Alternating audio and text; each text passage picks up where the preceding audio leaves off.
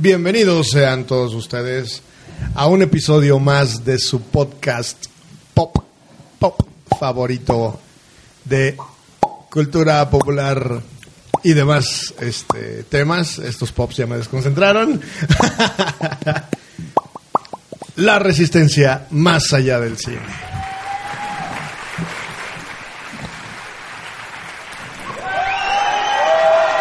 ¡Eh! Hoy tenemos público.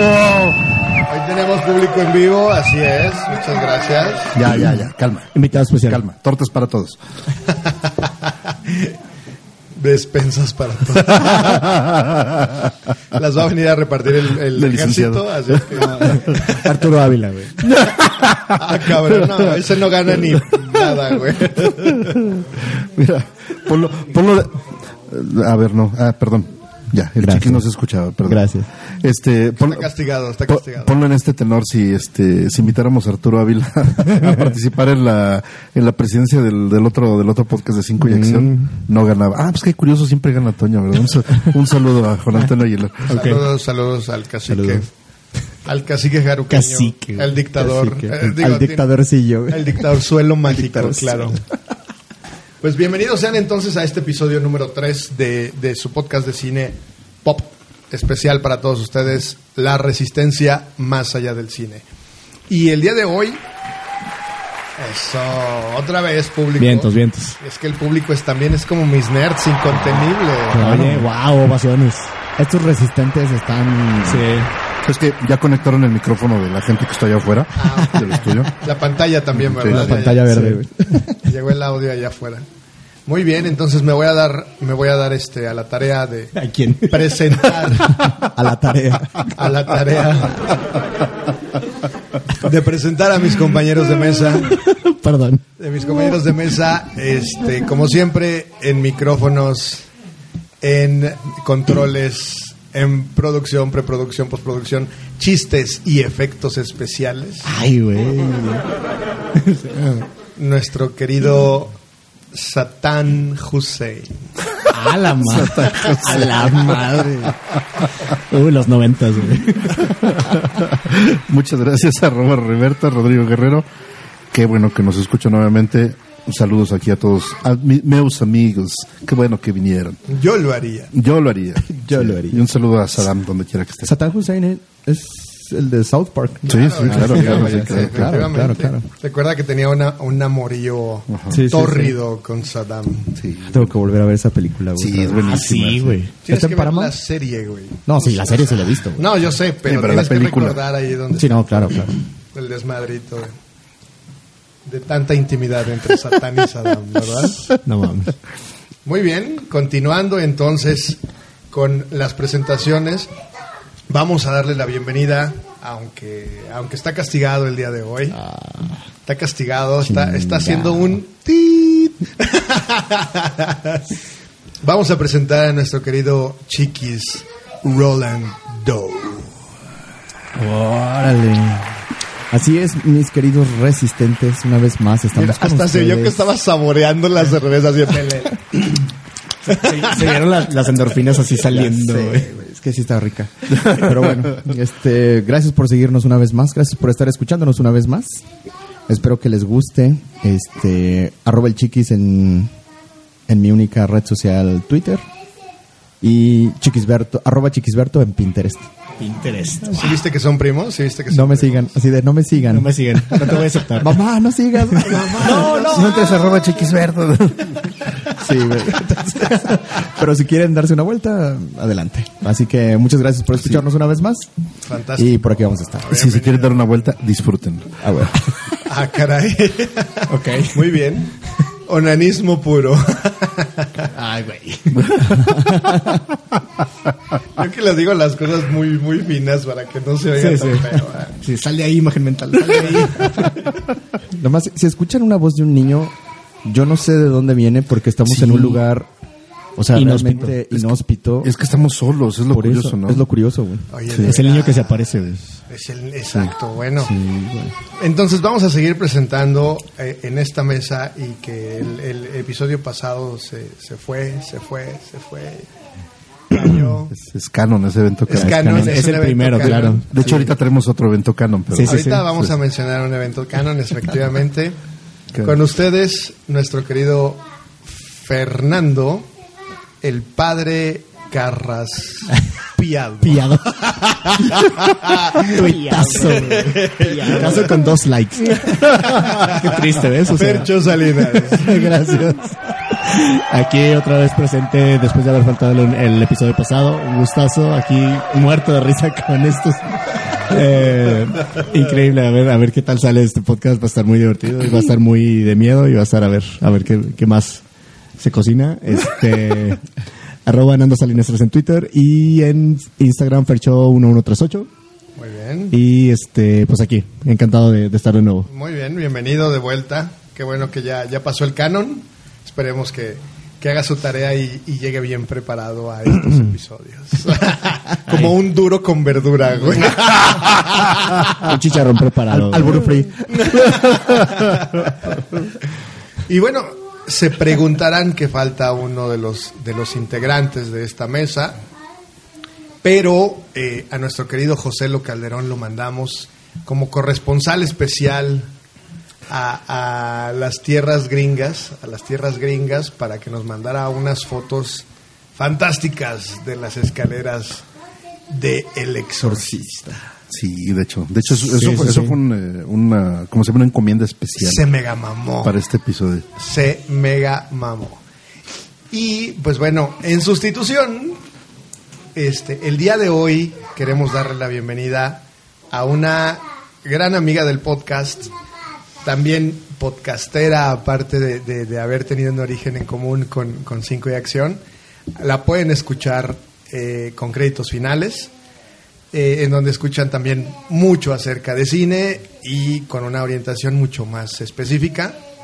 Denle la bienvenida, por favor, a Monse Emily Rose. Urueña. Hola, hola, hola.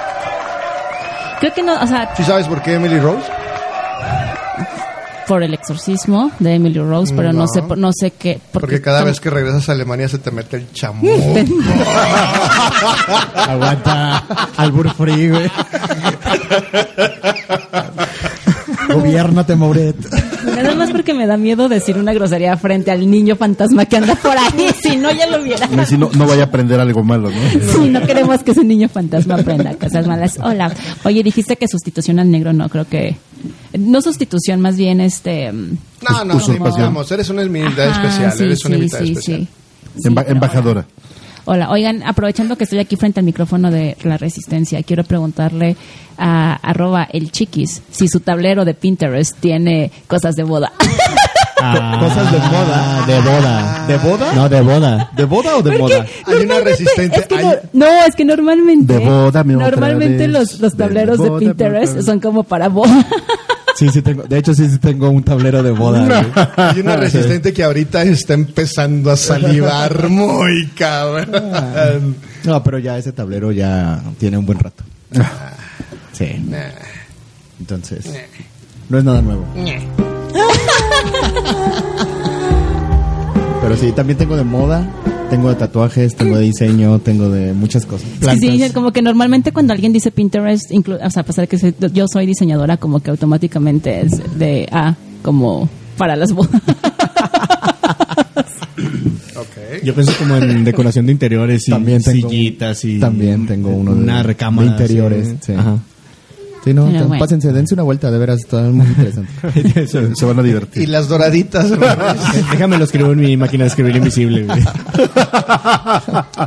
bueno, ¿quién tiene hambre? Eh, sí, bueno, José lo, eh, buenas Pero noches. bueno, aquí vengo yo a hacer que este episodio dure 20 minutos. Ajá. ¿Cómo hacer que un episodio dure Ajá. 20 minutos? Mira, ya llevamos 10 minutos y todavía no acabamos la presentación. Así es. Y bueno, ya por último con ustedes, eh, tratando de dirigir y de eh, dominar a los demonios de esta mesa. Domina. Domíname esto. Mira, mira, mira, mira. No, con ustedes Alex Warren Mouret. Ah, güey. Ah, huevo. Ok. Warren. Ay, ¿Por nuevamente. guarro? Por guarro. Y por guarro. Tú sí le entendiste, chicos. A huevo. Entonces, no, con ustedes arroba Mouretze en Twitter e Instagram. Con muchísimo gusto estamos eh, recibiendo bajo nuestras redes sociales todos sus comentarios, todas sus aportaciones, todas sus sugerencias de qué temas tenemos que ver. Los podemos eh, recibir en arroba resiste-esta y arroba la resistencia podcast 2023 en Instagram. El primero en Twitter, este último en Instagram. Y- Eso. Y bueno, para- Son los amigos del niño. Exacto. Para seguir entonces más entrando en materia, en este episodio que sale ya literalmente en la víspera de todos los muertos. Eh, All Hallows Eve, All Hallows Eve, claro. This is Halloween. This is Halloween. Halloween, Halloween, Halloween. La versión de Marilyn Manson, obviamente. A huevo, obviamente.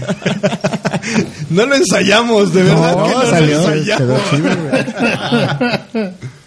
Y, y queremos dedicar justamente este episodio a un tema terrorífico, a un tema también un poquito complicado. ¿El va a estar gordillo? Terrorífico, no, no tanto. Es que este sí es para todas las audiencias. Que no nos vamos a jubilar los de mi generación. Exacto. Entonces quisimos justamente, y, y derivado de, de las fotografías que nos mandó José Lo Calderón, saludos hasta donde estés en este momento. Esperemos que no te hayas caído en esa escalera. Oigan, yo quiero ver esa foto. ¿La van a subir a las redes? o? Sí, claro, ahorita ver, digo, a- a- tendrá que autorizarnos, pero sí, claro que sí. Y nos inspiramos justamente con esas fotos para hablar en esta ocasión de películas de exorcismos. ok. Ahí está la musiquita. Está, sí, sí, sí. La musiquita súper reconocible. Roriberto más adelante nos dirá de qué trata, de quién es el autor y... I need a young priest and an old priest. Y también saben que hace, hace algunas semanas se estrenó en México la película Exorcista Creyentes. Las, la platicaba yo en la mesa con, con- con mis nerds y, y les decía yo, por favor, nunca vayan a verla, esperen que, esperen que salga en una plataforma En y, la- Canal 5. y le ponen no me gusta. ok. o como yo le llamo, el exorcismo woke. El debilucho exorcismo Ah, woke. ya. De bilucho. ya, ya, ya con eso dijiste mucho. Sí, todo es blandengue. Todo es blandengue en esa película. no hay nada que te ocasione algo chido. Solo, solo, lo único que te ocasiona mucha emoción es la maravillosa Linda Blair, que hace un pequeño cameo, y también la fantástica Ellen Burstyn. No, pues no manches. Clásicos, güey. Exacto, pero salen poquito y pues... eh, pues sí. Entonces, el día de hoy queremos entonces platicarles acerca de esta gran película que es El Exorcista y de películas eh, eh, que nosotros consideramos que pueden ser tal vez películas eh, interesantes sobre el tema. Claro. Es una cuestión polémica porque al final también hay películas muy malas, extremadamente malas, Sí, sí. con respecto a esta temática que en vez de darte terror, te dan risa. O pena. Exactamente. O pena Entonces, ajena. Recuerdo, recuerdo en aquellos ayeres cuando participábamos en aquel, en aquel este podcast de Cinco de Acción. ¿Te, acu- te acuerdas, Rory ¿Te acuerdas? Oye, aparte Sí, cuando me presentaste dijiste, tuvimos los mismos orígenes. Me sonó como a el origen de un super, de un supervillano. ¿verdad? Exacto. En nuestros orígenes. Entonces me voy a permitir preguntarle a Monse. Monse, el exorcista, ¿de qué va? Ah. Este, bueno, nada más, rapidísimo, rapidísimo, este, antes de empezar con qué va la película, eh, Alex me presentó, tengo un podcast, se llama Créditos Finales, ahí hace dos, tres episodios, ahorita de cuando escuchen este, tres episodios atrás, analicé El Exorcista, entonces traigo esa información así súper, súper, súper fresca. Em, si quieren escuchar como un poquito más de del exorcista, pero con perspectiva de género, vayan allá. es que sí es eso, es con perspectiva de género. Damn it. Ok. Pero, bueno, y aparte hablé de la original, no, no he visto esta. Entonces, No, ni la veas, no, sí, no no, se me antoja, la neta. ¿De qué va el exorcista? Bueno, está esta, esta niña que tiene, jugando a la Ouija, un demonio la posee y su mamá. Eso me gustó muchísimo de la película. Yo la había visto nada más cuando era adolescente y la volví a ver hace un par de semanas con el negro y con Alex. Yo no me acordaba de muchas cosas porque pues ya pasó, ya llovió desde que soy, fui un adolescente. Yo no me acordaba que la mamá lo primero que hace es llevarla con todos los especialistas. Eso me encantó porque eso sería algo que yo haría. sea, para mí, porque siento que, o sea, primero es como, pues Ver la primero parte veo- médica, Ajá, exacto. porque la ciencia antes que Exacto, nada, antes que todo, exacto. claro. Entonces, eso me gustó muchísimo la- y más que nada que es una película del 60, del 73, me parece. 73. Pero aparte también eran, eran agnósticas o ateas. Oye, la llevó O sea, hasta con no el dentista, una ¿no? religión como tal. Eso, eh, sí, eso está. ¿Eso lo dicen en la Entonces, película?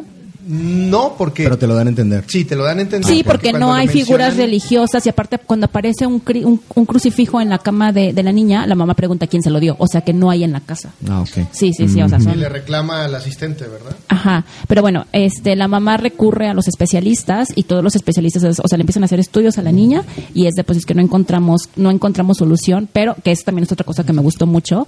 Un médico le dice, es que si ustedes son religiosos, les recomiendo cobijarse bajo la religión, porque normalmente el cerebro funciona de que si tú eres creyente, por lo tanto, lo que haga la, lo que haga la religión, cualquier religión que sea, te va a ayudar. Y si es cierto, o sea, porque también es algo que yo diría, si eres creyente independientemente de la religión que profeses, te va a apoyar la religión en la que tú creas, ¿no? Por lo que la mamá recurre a un padre, este, ¿son católicos o son cristianos? ¿Católicos? Son católicos, recurre a este padre, este padre se recurre también a, a una persona que, a otro padre que tiene más experiencia, que tiene experiencia, de hecho es mayor y tiene experiencia previa en un, en un exorcismo y pues entre los dos logran sacar el demonio de esta dulce niña de 12 años. Fíjate que ahorita que comentas eso del... Está muy simplista la, la- la- La, la- el resumen, ¿verdad? Es así como, ok, sí, lo hicieron y ya se acabó. Bueno, es que tengo mucha, si quieren, les digo que yo lo acabo de analizar, tengo muchísima información. No, no, no, pero para- para que para- te visiten en Exacto. créditos No, y también, se los- claro. no, también para compartirla aquí. no, pero fíjate que ahorita que mencionabas eso de que, de que si crees, es algo que pasa en la llave maestra. Que realmente, es- es- o sea, que si no creías nada, pues no te iba a pasar nada. Y al final del día está, está chido, pero bueno. Lo que sí, si me permiten, eso sí se me hace a mí muy interesante. Este, si me permiten, puedo compartir cómo surgió esta historia. Claro, no, que esta, date, esta les digo que, que lo investigué. Este, como, bueno, no sé si sabrán, pero El Exorcista es una adaptación de un libro. En la película On an Island in the Sun.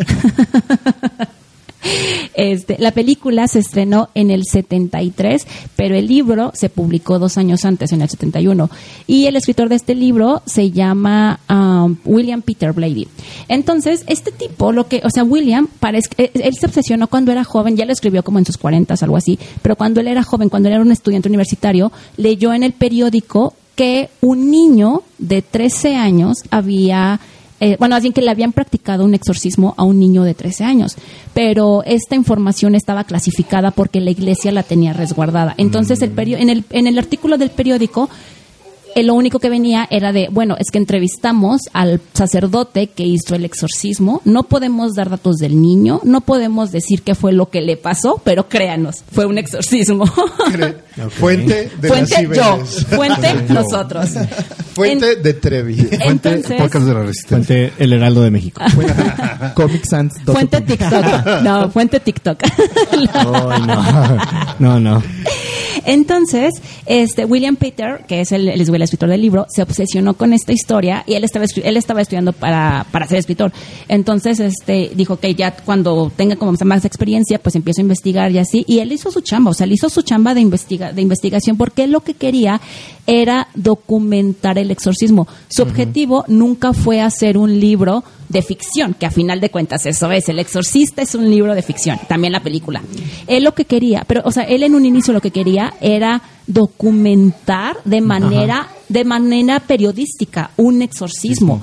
Entonces, este, pues él hizo su chamba de investigador y dice, es- es- em, eso sí, ese dato se los debo, no sé si el tipo era católico, yo quiero pensar que sí, porque el tipo decía, es que qué mayor prueba para los católicos que es, o sea, que documentar un exorcismo, eso es la prueba de que la religión que profesan sí existe.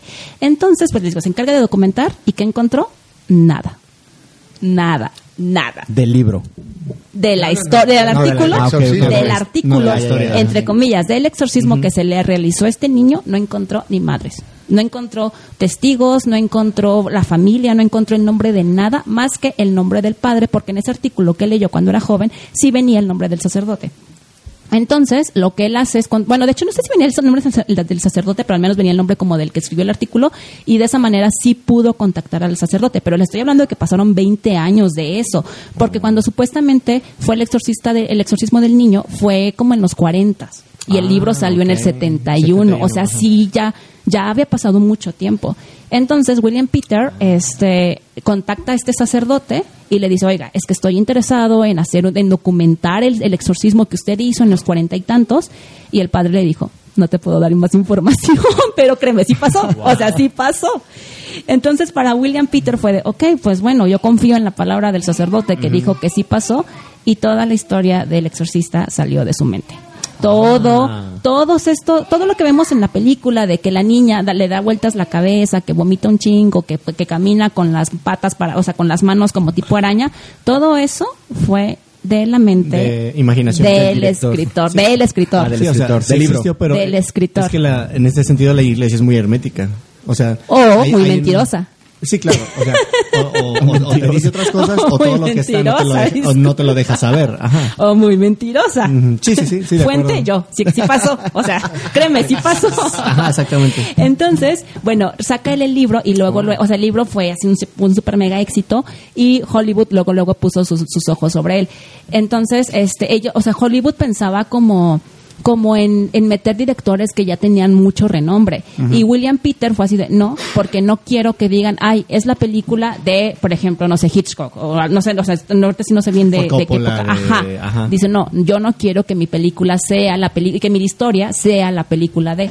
Entonces, cuando llegan al nombre de William Fried, eh, Friedkin. Friedkin, que es el director, de hecho él fue el que, el que el que alzó la mano para pedir que él quería dirigir la película, y a William Peter, el escritor, dijo, va, me late, porque William Friedkin tenía ah, experiencia dirigiendo documentales. Entonces, Ah, eso hacía mucho match con la visión que él tenía del exorcista, el libro. Porque dice, sí, porque yo, yo quería documentar una historia. Entonces, qué padre que un- una persona que tiene experiencia en documentales dirija esta película. Ah, Sí. Pero de hecho, lo, lo que yo sabía, fíjate que de, de ahí era de que el, dir- o sea, el director realmente no quería hacer una película de miedo ni de horror. Nadie, es que nadie, No. no, pensaban en eso. Eh, y no me acuerdo bajo qué premisa hicieron la película. No, O mira, sea, por realmente ejemplo, la yo- hicieron como vamos a hacer que pase que pasó esto y esto y esto y el era otro, una película pero- de drama. Sí, de ¿verdad? drama y drama psicológico. Porque lo que dicen Era una es que película de fue drama esa psicológico. película Era un thriller psicológico. fue la que la que creó el género como de Sí. horror o no Sí, me acuerdo. pero, Terror- pero ellos terror religioso, ¿no? Ellos la, era- pero ellos la hicieron bajo la premisa de que es un thriller psicológico, no algo así de uy, de horror, demonio, no. De hecho, este también, am, perdón, ahí van, ahí van más datos. este, eh, los efectos de, los efectos sonoros, por ejemplo, de que cuando suena, hay una escena que ahora que la vi recientemente en el cine, sí fue así de güey, qué pedo. Eh, no me acuerdo exactamente en qué momento, pero hay una escena en la que suena el teléfono de la casa y te saca de pedo, porque está como todo callado y de repente ese chirrido del teléfono. Bueno, eso Ajá. fue gracias a un mexicano. Todos los sonidos, Sí, sí. todos los efectos Ah, sonidos wow. fueron gracias a un mexicano. Por ejemplo, cuando la niña está este ya poseída, que empieza a hacer así como Ajá. es un mexicano. Todos esos sonidos Wow. son un mexicano.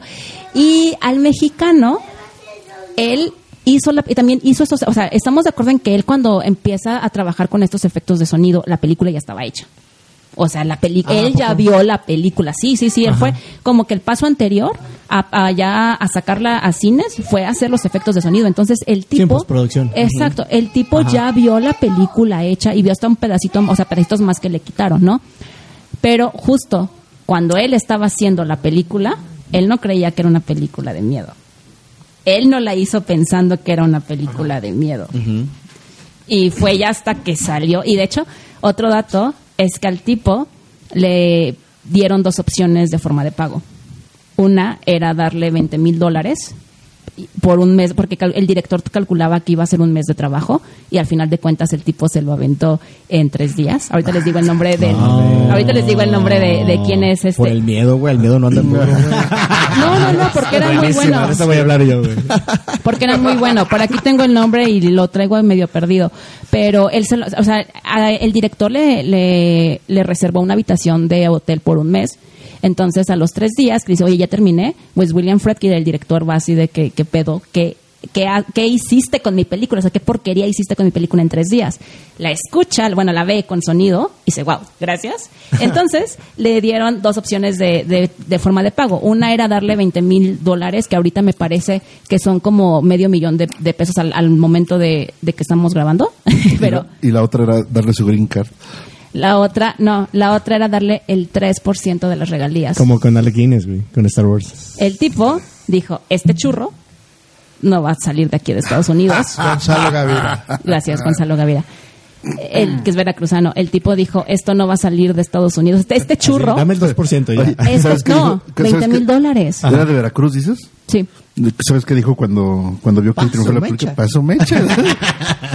Sí, el tipo, el tipo prefirió que le dieran los 20 mil dólares porque él no pensaba que ese churro, como él lo veía, Ajá. iba a salir eh, de Estados Unidos. Y aparte, no pensaba, dije, "Uy, es que esto jamás va a llegar a México. México somos súper muchos.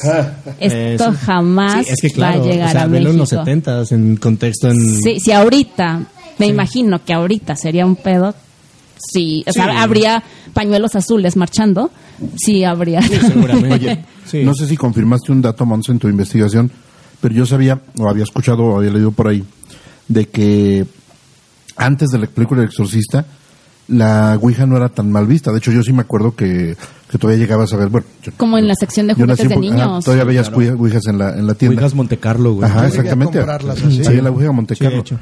Pero como que to- justamente todo este tema de satanizar la, la Ouija fue a partir de la película del Exorcista. Eso, la verdad es que eso no lo investigué, no me quise meter ese tema, pero Uy. este se persigna. Es precaución, güey, no es miedo. Respeto. Es miedo al Vaticano. No, pero, no, pero no. son mentirosos. Pues sí, son mentirosos. No, este, a mí me gusta mucho escu- escuchar podcasts de True Crime y hubo un, un caso de, de un asesino serial, me parece que por ahí de los 40, no estoy muy segura, tampoco co- me acuerdo. Tampoco me acuerdo del, del nombre del, del asesino serial, pero lo que sí me acuerdo es que eh, el, el asesino serial como que dejaba mm, pistas para que pensaran que había sido obra de la Ouija y fue a partir de ahí. Ah, pero, eh, pero no fue por la película. Y según yo, lo que me estoy acordando, según yo, este asesino serial de Estados Unidos, obviamente, fue antes de El Exorcista. Wow. Oh. Sí. Pero bueno, ¿qué les pareció a ustedes El Exorcista? Ahora sí. Ah, buenísima. ¿Se acuerdan cuando la vieron por primera vez? Yo la vi en, en, en repetición en el año 2001. Cuando fue la primera remasterización. Ajá. Sí, sí, sí. Sí, yo vi también la vi ahí, pero en Cinemark. No, bueno, no me acuerdo, yo ya estaba grande, güey, pero sí la evité por muchos por muchos años, güey, pues, no. Sí, es que, o sea, de- desde que sale tiene la imagen de Linda Blair así y es, o sea, Los aunque, ojos, aunque no la, aunque no la veas realmente no te pongas a verla porque pues estás chavito o, o la- bueno, la edad que tengas.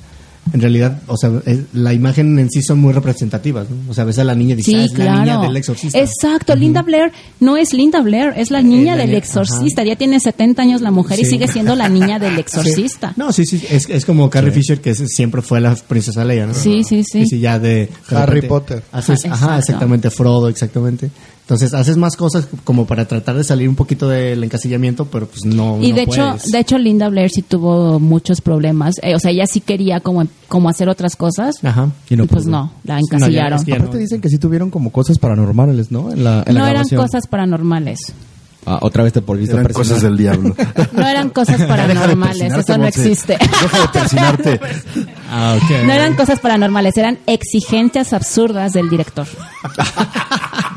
Ok. Sí. El director, diosa. William No, sí. Ajá. hizo muchas cosas, provocó muchas cosas Ah, para sacar a los actores y actrices de, o sea, porque eso también está muy mal porque entonces tú no confías en la capacidad actoral de tu equipo, ¿estás de acuerdo? Mm, Entonces tú sí. piensas que tú tienes que llevar a tu equipo a cierto Límite. a cierto límite para que actúen de la manera que tú quieras. Y muchas de las cosas que sucedieron en el en el, en el set de grabación fue negligencia del director. A ver, ¿cómo qué? ¿Cómo qué ejemplo?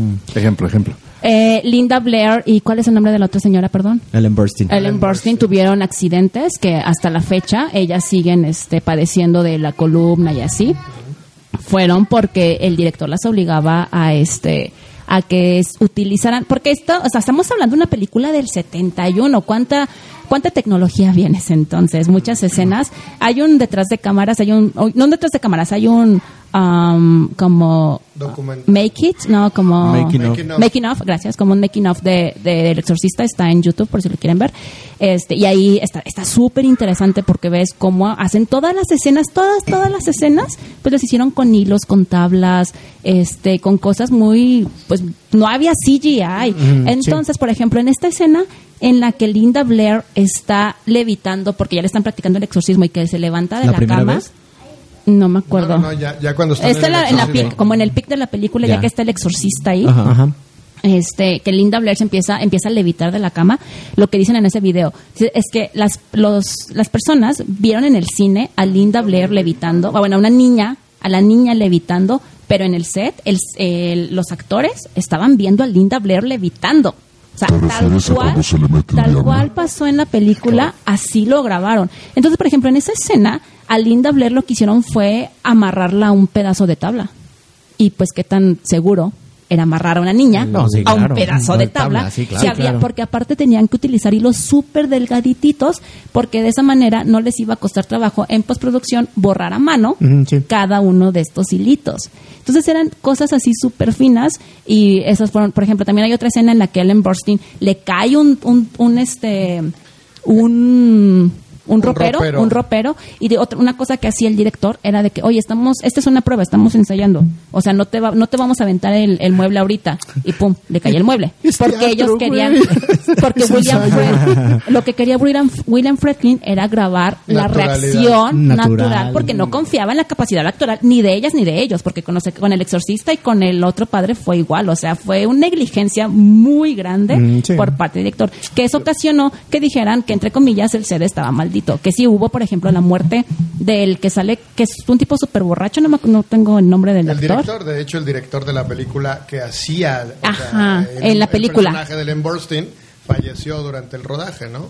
Sí, pero pues por una güey, es una enfermedad, o sea, como es una enfermedad, o sea, no se la puedes atribuir a que y el set también sufrió este uno un set también sufrió este de, de, de un incendio, pero sigue siendo negligencia del director. Se murió de un paro cardíaco porque era cardíaco, pero de un pinche susto de la Del película. director, güey. ¿no? Que se fue- De un efecto O sea, especial que no se esperaba. güey. Sí, de, o sea, no en mames, ese está levitando la niña. No, a huevo que te da el- miedo, güey. Todo La escena esa donde va bajando las escaleras en la Ah, película. por ejemplo, Sí. esa Esa fue la que le dañó la espalda Por- a Linda Blair. No, no, no, no, no, no, no, ¿No? no, no, no, no, no, no. Y tengo datos. no, no, no, no, No, porque no, no, vean, vean ese making of, vean ese making of que está en Ok. YouTube. Por ejemplo, esa escena que dice Alex, esa fue añadida hasta la remasterización del 2001. Sí, sí, fue en el 2001. Porque antes de esa había una escena en la que sí, la niña bajaba por las escaleras, pero bajaba gateando, no bajaba. No bajaba con la con el cuerpo, o sea, con la Ah, cabeza para arriba, no, Ajá. ajá, bajaba gateando. Sí. Y en la remasterización del 2001 añadieron esa escena porque gracias a la tecnología que ya existía en el 2001 ya pudieron borrar Wow. con mejor tecnología los hilos que agarraban a esta doble era una esta- era era un stunt no era Linda Ah, Blair no era Linda no, Blair. No, a Linda la jodieron en la escena de la tabla de cuando está levitando Pero entonces la Stone sí se, sí se madró la espalda. Pues eso no lo comentan Pues yo creo que sí. pues. Eso no lo comentan. Qué clasistas, ¿eh? O sea, como que nomás Linda Blair y los Eran- eran- Y de Era hecho, negra. y de hecho si ves, no. de hecho si ves la escena, o sea, ya cuando la ya cuando te dicen este dato, cuando la vuelves a ver si dices, sí, güey, no era Linda Blair porque es un cuerpo más grande, es un cuerpo más alto, Sí. pues más alto. Ajá. Sí, sí, sí. Es que en la, la del 2001 te la vendieron 13 minutos extras de material inédito. Pero, pero ese material inédito lo quitaron de la primera versión porque Ajá. no por la tecnología que existía en el 71, Se- se notaban 73, los hilos, ¿no? se notaban Sí muchas no- cosas. Ajá. Sí. Sí, los, los cuts. Ajá. Sí, esto O sea, es pero sí estaba considerada dentro de la película. Sí, sí, sí, la tuvieron que quitar porque no era No se veía real. No se veía porque bien. no se veía, no, ajá, porque se veían los hilos. Por eso el mexicano dijo, este churrote. Sí, el, por ejemplo, esa Ah, escena, ajá. esa escena, la- el, el mexicano la vio en el 73, porque todo, o sea, todo eso, todas, esas- todas esas escenas que no cortaron, él las vio. Exacto. ¿Cuánta Oye, razón pero, tenía? pero, o sea, ahorita que la acabamos de ver hace, que fue como hace un mes, Exacto. que, o sea, Sí. de churrote no tiene nada. No, claro que no. tiene nada. O sea, a, a estas fechas, también Sí. otra que acabo de ver hace poco, porque igual la, la y se saqué un episodio para créditos finales, fue la de, de The Others, que The Others es 2001. Y, y The Others sí se nota ya como película viejita, o sea, yo que no hay remasterización ahorita, pero yo que la acabo de ver hace dos semanas y dije, ahí se nota como que la edad, pero a The Exorcist, No, del No exorcista se le nota. ha envejecido Sí, yo creo que bien. muy Ajá. bien. bien. Sí. De hecho, tuvimos, como dijo Monse, la oportunidad de verla hace un mes. Saludos a Joselo nuevamente porque estuvimos ahí. Y, y tienes esa misma sensación, aunque ya la viste y sabes qué va a suceder. Primero, la, la, la posibilidad de verla en pantalla grande, que eso es algo que a nuestra generación no nos tocó. No nos tocó, Claro. exacto. O sea, todo, lo, todo la vimos en televisión, Sí, Canal Sí, 5. claro. Canal 5. No, y en una VHS, pantallita de, una de 13 pantallita. pulgadas, 17 pulgadas. Y un sonido de a lo mejor no tan De la bueno. televisión, o sea, Exacto. En blanco y negro. bueno, depende. Bueno, es que a Rory sí le tocó en el Yo sí, cine. sí me a Rory sí le tocó en el cine. No, me tocó ver en blanco y negro en Canal 5. Rorris fue al set donde la grabaron. ¿Quién crees que le metió la pata a Linda Blair? ¿Quién crees que quemó el set, no? El. Norris era compañero de- del padre Merry, güey. Yo era el padre Pipi.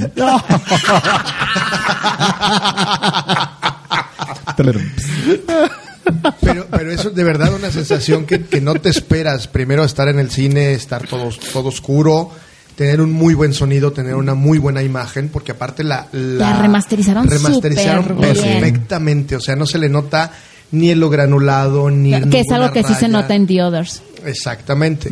Y eh, los efectos de sonido y te digo, la historia como tal, aunque ya sabes lo que va a pasar, aunque ya sabes Mm, sí. que va a bajar bajando, o sea, va a bajar la ¿Va- va a bajar escalera, bajando? va a bajar bajando, va a bajar la escalera en, en- así en como una araña o, o Que va a vomita.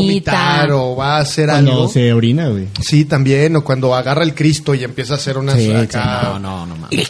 su- lick me, lick me. Entonces, Eat my short. Ah, de no. repente dices, güey, cómo, o sea, te simbra, Te sigue impactando. te sigue Y impactando. yo, por ejemplo, yo estoy muy acostumbrada a ver películas muy viscerales, o sea, películas donde hay mucha sangre así. Mm. La verdad es que no, o sea, no, no me suelo escandalizar con eso y no le tengo miedo a las agujas, o sea, a mí inyectame sin problema, ¿no? Pero en The Exorcist, en esa Ay, escena, doctor, tengo el mal de amor. se me olvidaba en dónde estoy. Madres. Este, no, pero en The Exorcist, cuando le están este practicando, bueno, cuando está como con, con los médicos que le están haciendo los estudios para tratar, de, para tratar de descubrir qué es lo que tiene, hay muchas escenas en la que la están inyectando y sale sangre. No manches, o sea, yo en el cine estaba así de, "Eh", pues a mí hice chiquita, así de, ¿qué es esto? De hecho, Y- se ve como cuando sor- cornaron a José Tomás aquí en Aguascalientes, que se ve que sale la sangre así de- Tomás. Y, o sea, para mí sí me sí, para mí sí fue como choqueante de, güey, estoy acostumbrada a ver este tipo de películas, no le tengo miedo a las agujas y esto me está causando un miedo horrible.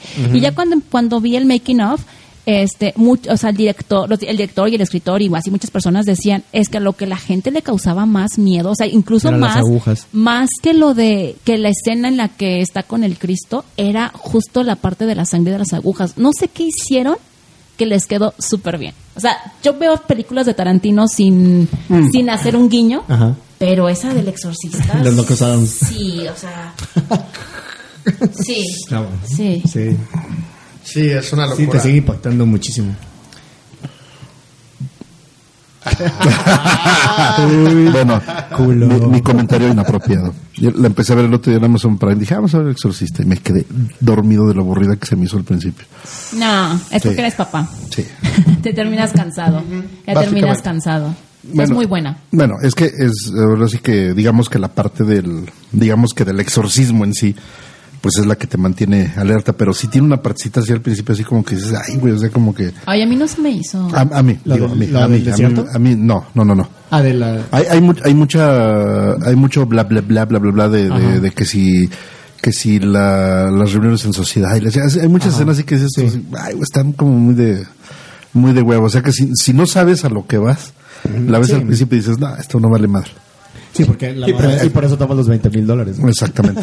Sí, sí, es que la mamá está... se la Yo, yo también hubiera tomado los 20 mil dólares, la verdad. Es que Los la- tres la- minutos, 20 mil dólares ya. No lo dudo, no lo dudo. Sí, o sea, la mamá estaba con los amigos, así como que mucho... Y, y aparte lo visual sí, sí te remonta un poco a los 70 todavía. Sí, sí, sí, está bien. ropa. Sí, este, súper la setentera. Y, Y. Helen Borstein, Y guapísima. pero, pero va, la- o sea, como que la, Sigue la, estando la tensión de ella va incrementándose así de, le hacen cosas, no, no sale nada, a ver, mm, ¿qué, qué, qué tengo que hacer? Como que sí la tensión te la lleva, ella te la va transmitiendo y dices, esta, esta señora está realmente desesperándose. Justamente, O sea, se- se- ajá, le sí. está entrando el drama feo porque no sabe qué tiene la niña. Hasta que pues... Bueno, de hecho, me acaba de caer el 20 que Ellen Burstyn sale en Requiem por un sueño. Sí, es la mamá. Así es. A sí. la bestia, güey. Ahorita fue así de. ah. Sí, sí, sí. Nominada al Oscar, creo Sí, que por esa. ¿eh? Sí, sí, sí. Ahí está. A ver, no, y, y otra cosa de lo- del exorcista creo que, que es algo que siempre como que obviamos mucho. Estamos acostumbrados a ver películas de, de exorcismos y de repente te tienes que fijar que, que el demonio tiene que decir su nombre.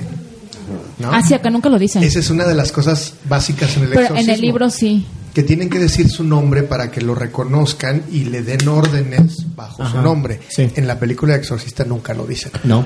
Solamente le dice, poséeme a mí, le dice el padre Carras. Ajá, piado. Le dice, poséeme a mí y déjala a ella. Ajá. Y es en ese momento cuando empieza la transformación de la cara. Si te fijas, empieza a ver. Sí. Otra de las genialidades que tiene esa película es que tiene flashazos de la cara del demonio Ah, sí. los va poniendo que no, no los percibes tan fácilmente, Ajá. sino que va pasando parte de la película y de repente, ¡pum!, empieza a ver la cara de ese demonio. Y es la cara en la que se empieza a convertir el padre Carras Ajá. y que es en el momento en el que brinca por la ventana y yo diría que se rompe el cuello, pero me dicen que en el Exorcista 2, Tres. 3, Dato curioso, las caras que aparecen que comenta Alex fueron los props que desecharon porque obviamente hicieron props de cómo se vería la niña enferma, o sea, cómo se vería la niña poseída. Y hicieron como todos estos props y fue de, ok, esto no nos late y son esos que, apare- que aparecen ahí en la película. Ah, y otra cosa, otra cosa, este, ese dato sí se los debo porque no, me imagino Oh. que esto vino del libro, este, no de la película. Es, ah, porque aparte el escritor del libro fue también el guionista de la película. Entonces ahí hizo como que, que perseveraran muchos de los detalles. Pero, este, o sea, era de cómo, o sea, cuando estaba, sí, fue cuando estaba escribiendo el libro, era de cómo puedo hacer que una persona se, o sea, en- como imagina, o sea, imaginarse que una persona está siendo poseída, cómo puede lucir. Entonces era así de, pues no puede adoptar un- una figura como que sea rara porque cada, o sea, como que aunque por mucho que la describas, las personas va a ser difícil que al momento de estar leyendo el libro se lo imaginen. Sí. Entonces para él fue más fácil de llevarla a que está enferma. Hay que hacer que está súper, súper, súper enferma y eso es el exorcismo. O sea, eso es cuando, cuando ya está poseída, más bien cuando está poseída, eso es, o sea, es una persona súper enferma. Por Sí, eso la vemos verde, Dañada. la vemos vomitando, la vemos llena de, de llagas porque es una persona enferma. Y de cierta manera eso se hizo canon, ¿no? En las, en las otras películas de exorcismos Sí, tienen como esa exacto. ese perfil de exor. No, y es que aparte, por ejemplo, la, perdón, la de Emily Rose, que está supuestamente basada, bueno, no supuestamente, que sí está basada en un hecho real, pero pues en los 70 que fue cuando pasó lo de Emily Rose, no se tenía el conocimiento que se tiene ahorita en la medicina.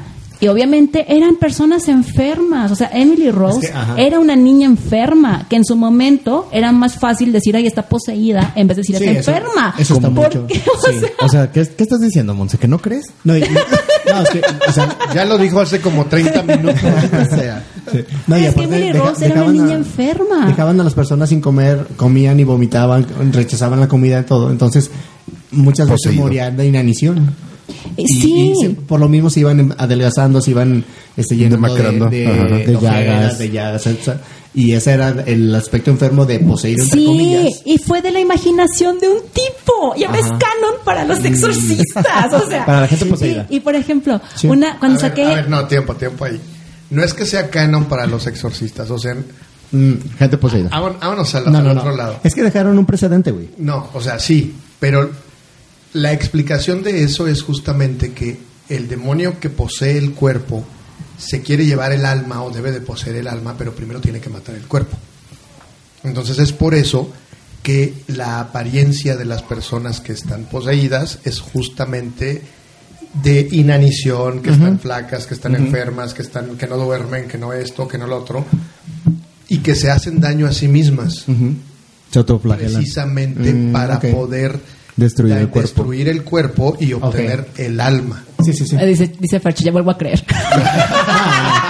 Ok, ya. No, no. No, es que digo, Se persigna otra vez. eh, es, es bueno tener a lo mejor Los dos puntos de vista diferentes sí. Sí, claro. para precisamente que en lo que cada quien crea, eh, es eso, tome una, Claro. una determinación. Porque al final es eso, sí el caso de Emily Rose es muy polémico porque precisamente ya hasta los jueces o las autoridades dijeron que era un problema psiquiátrico y que la dejaron morir de inanición pero también en el otro en el otro lado del espectro que los papás eran muy creyentes Sí. actuaron sobre- Conforme a su religión, claro. creencia Es que eh, No. volvemos a lo mismo, o sea, a la, a la reacción de la mamá en ese sentido dices, ok, ya probé con este, esta, esta este persona, doctor. Claro. este doctor, esta parte Que es justo no. lo que dicen en la película. No me- ajá. Señora, si usted cree, si usted, Ajá. si usted tiene fe en alguna religión, vaya con esa Ajá, religión. sí. O sea, es eso. Sí, o sea, es que tienes que cubrir todas las posibles opciones. Sí. Dices, si esta no me funciona, voy, voy con esta. Si esta no me funciona, voy con esta. Y así, así, así.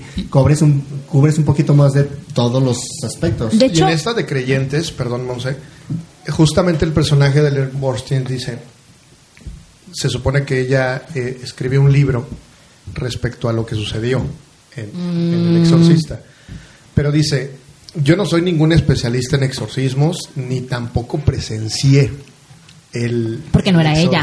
Porque el no era exorcismo ella. O sea no lo presencié el, el personaje no lo presenció sí, pues. porque no era ella. Sí, no, porque no estaba en el cuarto. porque ella no estaba en era, el un- cuarto era el demonio. Eh, no, ella no estaba jamás en La el mamá cuarto. nunca estuvo en el- dentro Al del momento- cuarto. Ah, al perdón, momento perdón, del estoy confundiendo exorcismo- con Linda, sí es cierto. Al momento Sí del exorcismo, ella nunca Sí, estuvo adentro de la habitación. Ajá.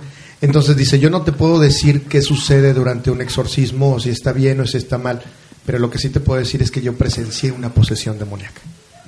Entonces, es este libro que yo hice es justamente Mm. para llamar la atención sobre lo que puede suceder en el caso de esto, esto. Entonces también es eso, ¿no? A ella lo que hizo fue buscar todas las, las este, cuestiones científicas posibles para explicarlo, pero al final, aunque no creyó, porque tampoco estuvo ahí, por lo menos sí pudo mm, Dar testimonio. dar testimonio de lo que ella o el personaje vivió, Sí, ¿no? claro. Como tal. Yo, por ejemplo, para la investigación que hice para mi episodio, no metí esto en el episodio porque la verdad no encontré alguna fuente que lo respaldara, sino que todo era teoría de el supuesto exorcismo del, en el que se basaron para hacer el exorcista, digo que fue en los años cuarenta y tantos. Hubo una fuente que consulté, la verdad es que no me acuerdo cuál porque no la anoté, o sea, al final de cuentas no la incluí en mi, en mi episodio De poder. Pero hubo una fuente que decían De que, que sí, que, eh, que había un niño en, los, en finales de los 40, un niño de 12, 13 años, que empezó a experimentar eh, situaciones muy raras después, después de que falleció una tía con la que él era muy cercano. Entonces la mamá estaba así, la mamá creyente, eh, de la fe católica, ella estaba muy, muy preocupada por todo lo que estaba experimentando su hijo y que supuestamente esta parte de que, de que al niño le salían mensajes escritos en, en la piel, que eso supuestamente lo experimentó el, el niño del exorcismo, ¿no? Pero eh, esa fuente decían que la mamá era que era así como, ay, ¿qué, qué puedo hacer para salvarte, hijo? Y que el demonio le escribía, váyanse a vivir a no sé dónde. Y ya, ay, bueno, sí, vámonos. Y ya, se iban a vivir. Ah, cambiaron, cambiaron de estado supuestamente por lo que les escribió el demonio, ¿no? Y ya que estaban en otro estado, ¿ahora qué debo hacer? Y el demonio le escribía, ahora haz esto. Y la mamá, muy bien, ahora hay que hacer esto, ¿no? Está troleando, obviamente. No, entonces lo que decía esta fuente Ajá. es que la mamá mantenía al niño enfermo Ah, ok. porque a ella le gustaba la atención que estaba recibiendo. O sea, el síndrome de Munchausen. Munchausen, exacto. Ajá. Ah, perdón, perdón. ¿Cómo, cómo? Munchausen, porque es alemán. Ajá, pero eso no lo, no lo añadí porque realmente no, o sea, no encontré otra fuente que respaldara eso. Sí. Y otra cosa es que cuando hice, el- cuando saqué el episodio, una amiga, una amiga personal, Mariana, saludos. Ha este, estado en todos los cumpleaños de sus hijos. de hecho, sí. este, no, mi amiga Mariana, ella tiene esclerosis múltiple y este me escribió cuando cuando escuchó mi episodio, me escribe y me dice, "Oye, Monse, es que eh, fíjate que justo hace poquito estaba escuchando en un podcast que se llama el ay, La resistencia. no, el des- eh, algo como anti el antipodcast me parece que se llama.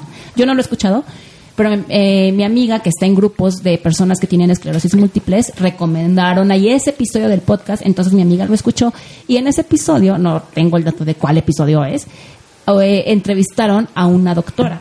Y esta doctora decía que hace poco, porque el podcast es reciente, que hace poco una persona, un hombre, llegó y se le acercó de, oiga, es que fíjese que mi hermana está, este, está presentando síntomas muy raros, o sea, vomita, eh, está haciendo esto, está haciendo lo otro, está haciendo Está aquello embarazada.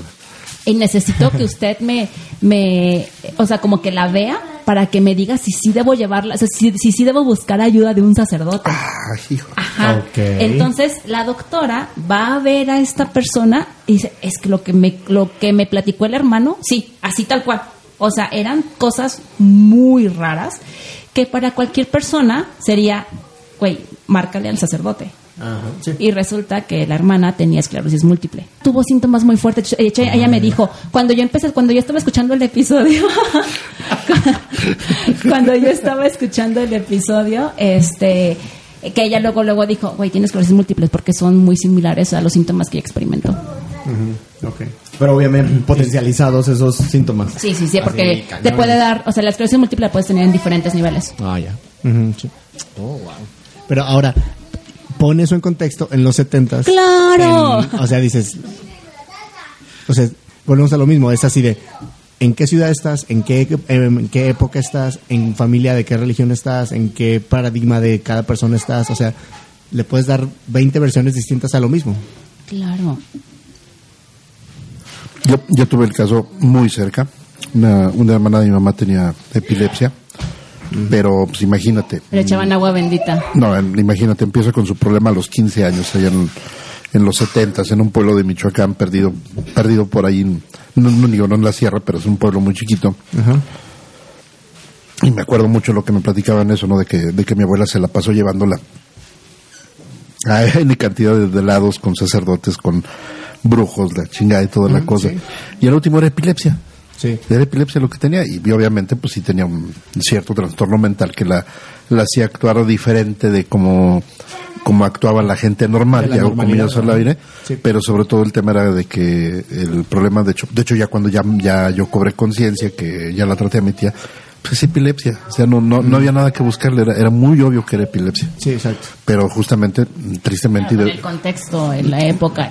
Pero debo decirlo, pues a final de cuentas no, no tiene nada de malo, pero pues mi, mi abuela, mi abuela era una persona que pues no tuvo, no tuvo una educación como la que ya tenemos todos ahora, pues sí, sí dentro de su ignorancia, pues para ella era otra cosa más, más complicada. Entonces, pues, imagínate poner en ese contexto otros padecimientos más, Como la, más cata- como la catalepsia, o sea. Exacto, así ma- se, se despierta de estar muerto, entre comillas. Ajá. y dices, güey, milagro, milagro. O sea, Sí, eh, de que hecho, se por te eso- suba el por muerto. eso velan a las personas, ¿no? Que se Sí, te sí, suba sí. el muerto.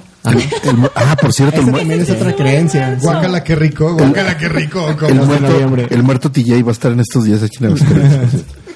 La, la, la parca, güey. Oye, yo, yo tengo una queja. El episodio iba a ser de miedo, de terror. Perdón. Y, y Mons- y Mons se está echando por tierra todas las teorías del exorcismo. No, de hecho, de hecho, este ya se convirtió en el especial de Monse. ¿Te acuerdan del especial de, Ah, sí, del claro. negro que de Batman? Del Batman, ajá. Ajá. Les dije que tenía mucha información del exorcista. El especial rato te dije. conspirona- Les dije, conspirona- les dije que tenía muchísima, Conspiranoico. muchísima información del Vamos a ver quién está detrás de, de la máscara de Monty. es el negro. Es el negro. De- Sí, ay, es cierto. que O sea, eh, digo, si quieren escucharte eh, lo del exorcista con perspectiva de género, vayan a escuchar mi, mi episodio. Pero aún así, pues es que todo, todo lo que investigo no lo digo. O sea, aquí estoy diciendo cosas que no dije en el episodio. Porque no es de género. Porque no es de género. No, porque no había algo que lo sustentara. Ah, o sea que somos tu conejillo de indias. No, son mis amigos con los que estoy compartiendo lo que leí, que quiero que me digan si que ustedes qué creen. No, pues es que nosotros sí creemos, no por nada nos estamos persinando cada 10 minutos, ¿no? Sí. De hecho, Y tú- y tú no yo- crees yo- nada. Ustedes no lo ven, pero yo aquí tengo en la pantalla de mi computadora la medalla de San Benito, por si acaso. Por si acaso. Oye, no, y es día de San Judas Tadeo, güey. Ah, sí. De San Crudas. San Judas. De San Cuba hasta de hoy. Cuiden sus San carteras. Juditas Priest. San Judas Priest. Cuiden sus carteras, oye. Ya se la sabe mi banda. Eso lo saben. eso- eso no- todo, todo lo recaudado hoy es para San Juditas. Tengan cuidado porque se nos puede aparecer aquí un demonio. ah, sí. ¡Ah, cabrón! ¡Ah, cabrón! ¿Qué pedo, qué pedo, qué pedo? ¡Ay, güey! No ¿Qué es eso, güey? Güey, no mames. ¿Quién ha invocado mi nombre? No, pues nadie, don Satán. Nadie, don Satán. ¿Cómo, cómo que nadie? No. Entonces, eh, no, no es aquí, este, no es aquí Chiquistán. Chiqui... No, no, no, aquí nada. es Rorrijistán. Ah, ya tal vez me equivoqué de pinche país. Ah, chingado. Bueno, ya estoy aquí. A ver, ¿qué se les ofrece? Eh, hay botana. Ah, sí, me quedo. Eh, díganme, ¿qué se les ofrece, muchachos? No, pues estamos ah, platicando acerca de los exorcismos, don Satán. Ah, de exorcismos. mm, tema delicado. Bueno, ok. ¿Qué quieren saber? ¿Se ha perdido muchos? ¿Se ha perdido muchos? Sí, es, eh, desgraciadamente, eh, tenemos en el infierno a todos los abogados, pero desgraciadamente, ah, bueno, no hemos podido ganar esos casos por algunas situaciones legales. Ustedes saben, derechos humanos y todo eso. esas, esas cosas que están de moda. Ok, don Satán. Está bien, don Satán. ¿Y, y Don, don Sata, me pueden decir, Don Sata. don Satán? Ok. Don Sata, Don Sata. Así, así, era una- no se acuerdan de este muchacho de, de Mario Moreno Cantinflas, así me, así me llamaba Don Sata y me gustaba eso. Ah, muy bien, muy bien, don Sata. De acuerdo. No, pues... Es que ahora sí que nos quedamos sin palabras. Ya, yo sé que causó ese, ese efecto cuando me ven aquí con este, este cuerpo atlético y estos cuernos tan enormes. No, y, y tan, nos dejó sin palabras que tanto el Fercho como Monse ya tampoco... Salieron corriendo. Ah, mira, eh, eso, eso es una, una, una situación importante. Mira, debo de decir que ya tenemos un contrato con ellos y los andamos correteando como si fuéramos ab- abogados de esos que de cobranza de, de cartera vencida. Entonces, es lógico, ¿no? Ven, ven cuernos y luego luego corren. Entonces, Era vencida. des- desgraciadamente, pues eh, los, andamos, los andamos buscando por un contrato que tenemos con ellos. ¿no? Ahora entiendo cómo pagan sus viajecitos a Alemania y a Las. Vegas. ¿Tú creías que era fácil conseguir esos boletos? No, no. Oiga, luego nos platica, ¿no? ¿Cómo, cómo están las mensualidades? Ah, claro, si, si, se, si se te ofrece, Alex, con todo gusto, aquí traigo, traigo, un, traigo un formato, si quieres lo firmamos. Nada más que me pongo mis lentes y con gusto lo llenamos. Oiga, pero no sé escribir mi nombre. So- solamente necesito, necesito tu INE y una copia de tu acta de nacimiento, me la endosas y con eso, sin problema. Ah, perfecto. Fíjese que no la traigo. ¿Qué le parece si me deja su número y le llamamos? No, mira, es más con tu, con tu huella genital, digo, tu huella digital, con eso, con eso tenemos, la, la- la- la firmamos con sangre. Igual tu chi- ah, oye, por cierto, ¿cómo, cómo dices que te llamas tú, el señor Chiquis? Sí. A ver, a ver, déjame ver, eh, A, B, C, Chilango, este, no, sí, tenemos un contrato tú y yo, por cierto. Ándale, ya está cayó. vigente. Bueno, lu- luego hablamos, ¿eh? Es, Está bien. es un contrato acerca de la eterna juventud, pero luego, luego, luego, luego, luego lo revisamos. ¿Es el mismo de Dorian Gray? Ah, claro, claro, es más algo parecido. Parecido, sí, porque no, no hemos visto cuadros en la casa del Chiquis. Sí, no, es, este es el, el redondo de Dorian Gray. Oh, soy tan jocoso. No me ventile, don. No me ventile, por favor. Sí, es bien jocoso, don Satan. Sí, por cierto, ¿ustedes saben por qué el mar es azul? Ah, ¿Por qué? Porque los peces hacen blue. ¿Le puedo contar uno para su repertorio? A ver, échale. ¿Por qué el pasto es verde? A ver, ¿por qué es verde? Porque los grillos hacen green, green. Ay, no mames. ¿A dónde va, don Sata? No. Ay, nos vemos. ¿Y Monte y Fercho? Ah, este, los vamos a ir a buscar ahorita. Vamos a ir a buscarlos, este, ya que salieron corriendo, me dijeron que aquí estaban y, y pues nada, ya no están, entonces vamos a buscarlos. Este, traigo una, una legión de demonios, viene, viene Asmodeo, viene el Belcebús, es el, es el que trae el camión. Es el que trae el camión, Sí, claro. Belcebús y este, viene este, Am- Ambomo también, también, también viene por ahí, entonces vamos a ir a buscarlos ahorita. Ok, de acuerdo. Y tengo un demonio chiquito también que se por ahí. Ese, ese, justamente, ese. Ah, Ya, hijo, hijo, ya. Ya, calma, ya nos vamos. Bueno, eh, muchachos, algo más que les pueda servir. no, don Satan, cualquier cosa, pues le avisamos y los vemos. Bien, este, si se les ofrece, ya saben, les dejo mi tarjeta. Este, cualquier cosa me hablan, me mandan un WhatsApp y con gusto los atendemos. Y, y Roberto creo que se fue al baño porque sí, como que le dio... Seguramente se cagó del miedo. Ese muchacho me cae muy bien. Seguramente, Bueno, seguramente. ni tan muchacho, pero bueno. Ok, no, pues gracias, don Satan. Muy bien. Se quedan, se quedan en su casa. Hasta luego. Adiós.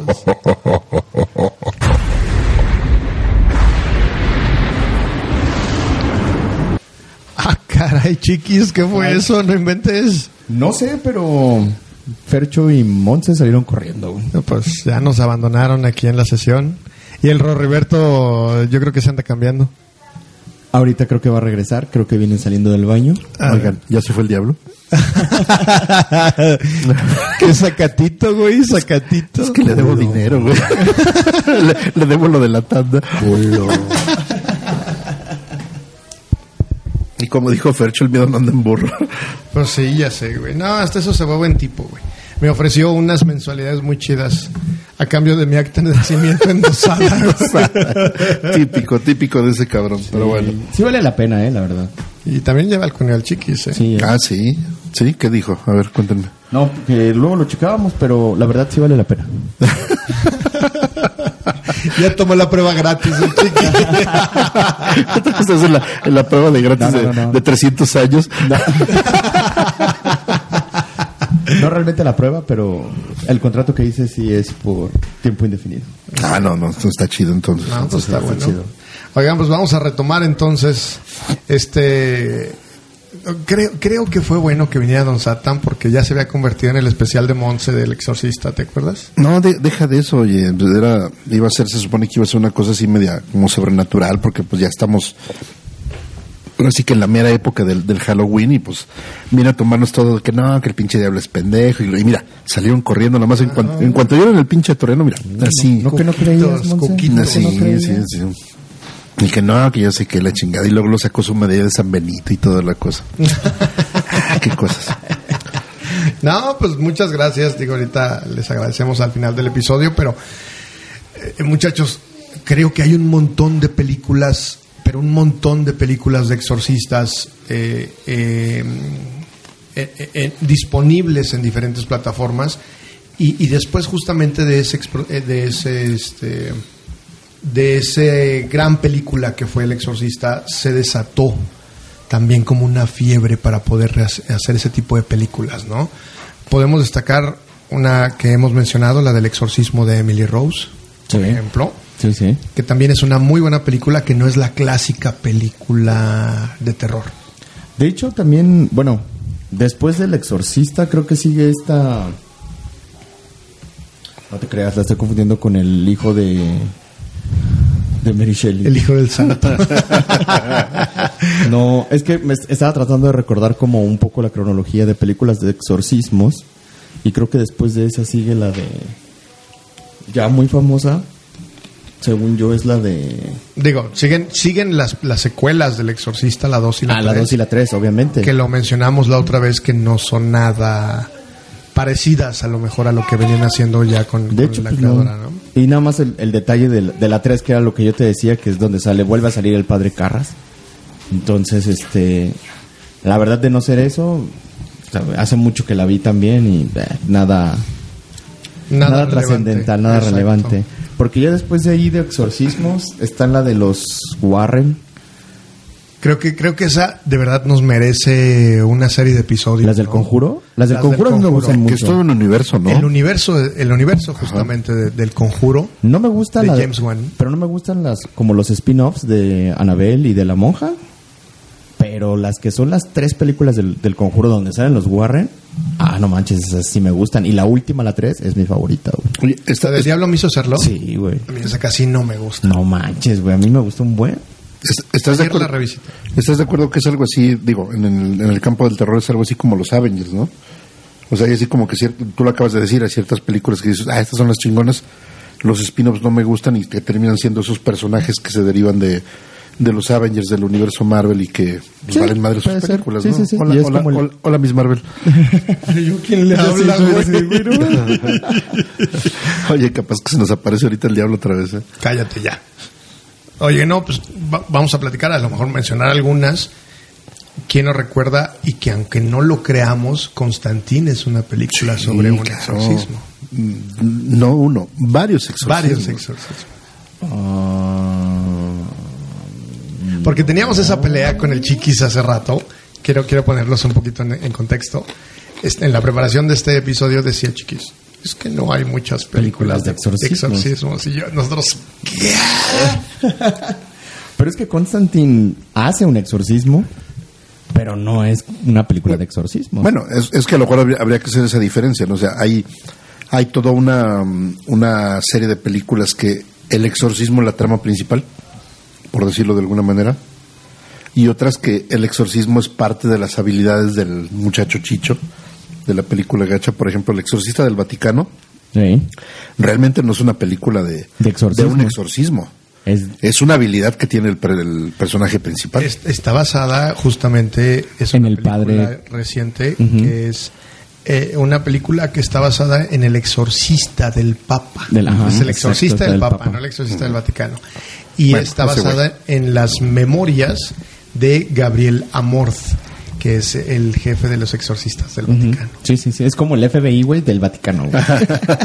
Y que está. Taran, tan. y, y que hablando de. Véanla en HBO. Sí. La verdad Sí, es una buena, película está. que está muy buena. Está muy entretenida, sobre todo. Eso, tiene una premisa muy bien construida y Russell Crowe lo hace bastante, bastante bien.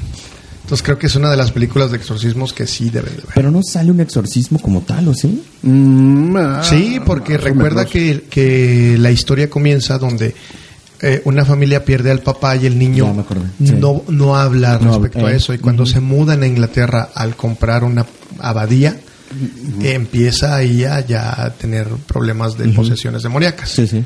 Y el trabajo de Gabriel Amorth es determinar qué es lo que está sucediendo y Ok. que, y que es, eh, tiene un origen muy antiguo. ¿no? De hecho, ahorita que decía Monse lo de los mensajes en el, en el abdomen del niño, no, no, ay, no me acuerdo que, de qué caso decían que era exactamente, pero la señora que decía, ah, el demonio dice en, la, pan- en, la- en el vientre de mi hijo que nos vamos a tal lado. Justamente en esta película se ven que le que salen mensajes en el abdomen del, del niño. O sea, como que, digamos que es, yo la veo más como una película de, como que de acción y aventura. No realmente de exorcismo, porque porque sí hay exorcismos toda la cosa, pero es más es más como una especie de, de- le quieren dar como una especie de, de, de- de tinte de héroe, ¿no? ¿No crees, Alex? Mm, sí, es que en realidad es para la, como- para la región católica, pues es el héroe de todo, ¿no? Sí, no, no, sí, me- Es el, es el 007, güey. Ándale, sí, es- ajá, exacto, exacto, es, es- el 007 del Vaticano. Entonces, este, justamente como que agarra, agarra muchos elementos de todas las películas donde ha salido algún exorcismo en algún momento, ya sea que se trate del tema principal o de un tema en paralelo de la historia, y los agarran y los, y hacen un batido de, de todo eso. Basado en una historia real. Exacto, en un sobre todo en un personaje, En un personaje real, en un real. personaje real. Y, y hay otra en HBO que se llama Las cintas del Vaticano o El exorcismo del Vaticano. Sale como, eh, como sacerdote Michael Peña. Juan. Eh, eh, Juan, exactamente. Entonces, Juan de Rito. ahí, ahí ustedes, ahí ustedes saben. Y cómo olvidar el Juay de Rito. Juay de Rito. El Juay de Juay de Rito. Rito. Que es una buena película, ¿no? Sí. La verdad, sí. Yo la, vi, yo la vi en su momento. En el cinito, claro. Sí.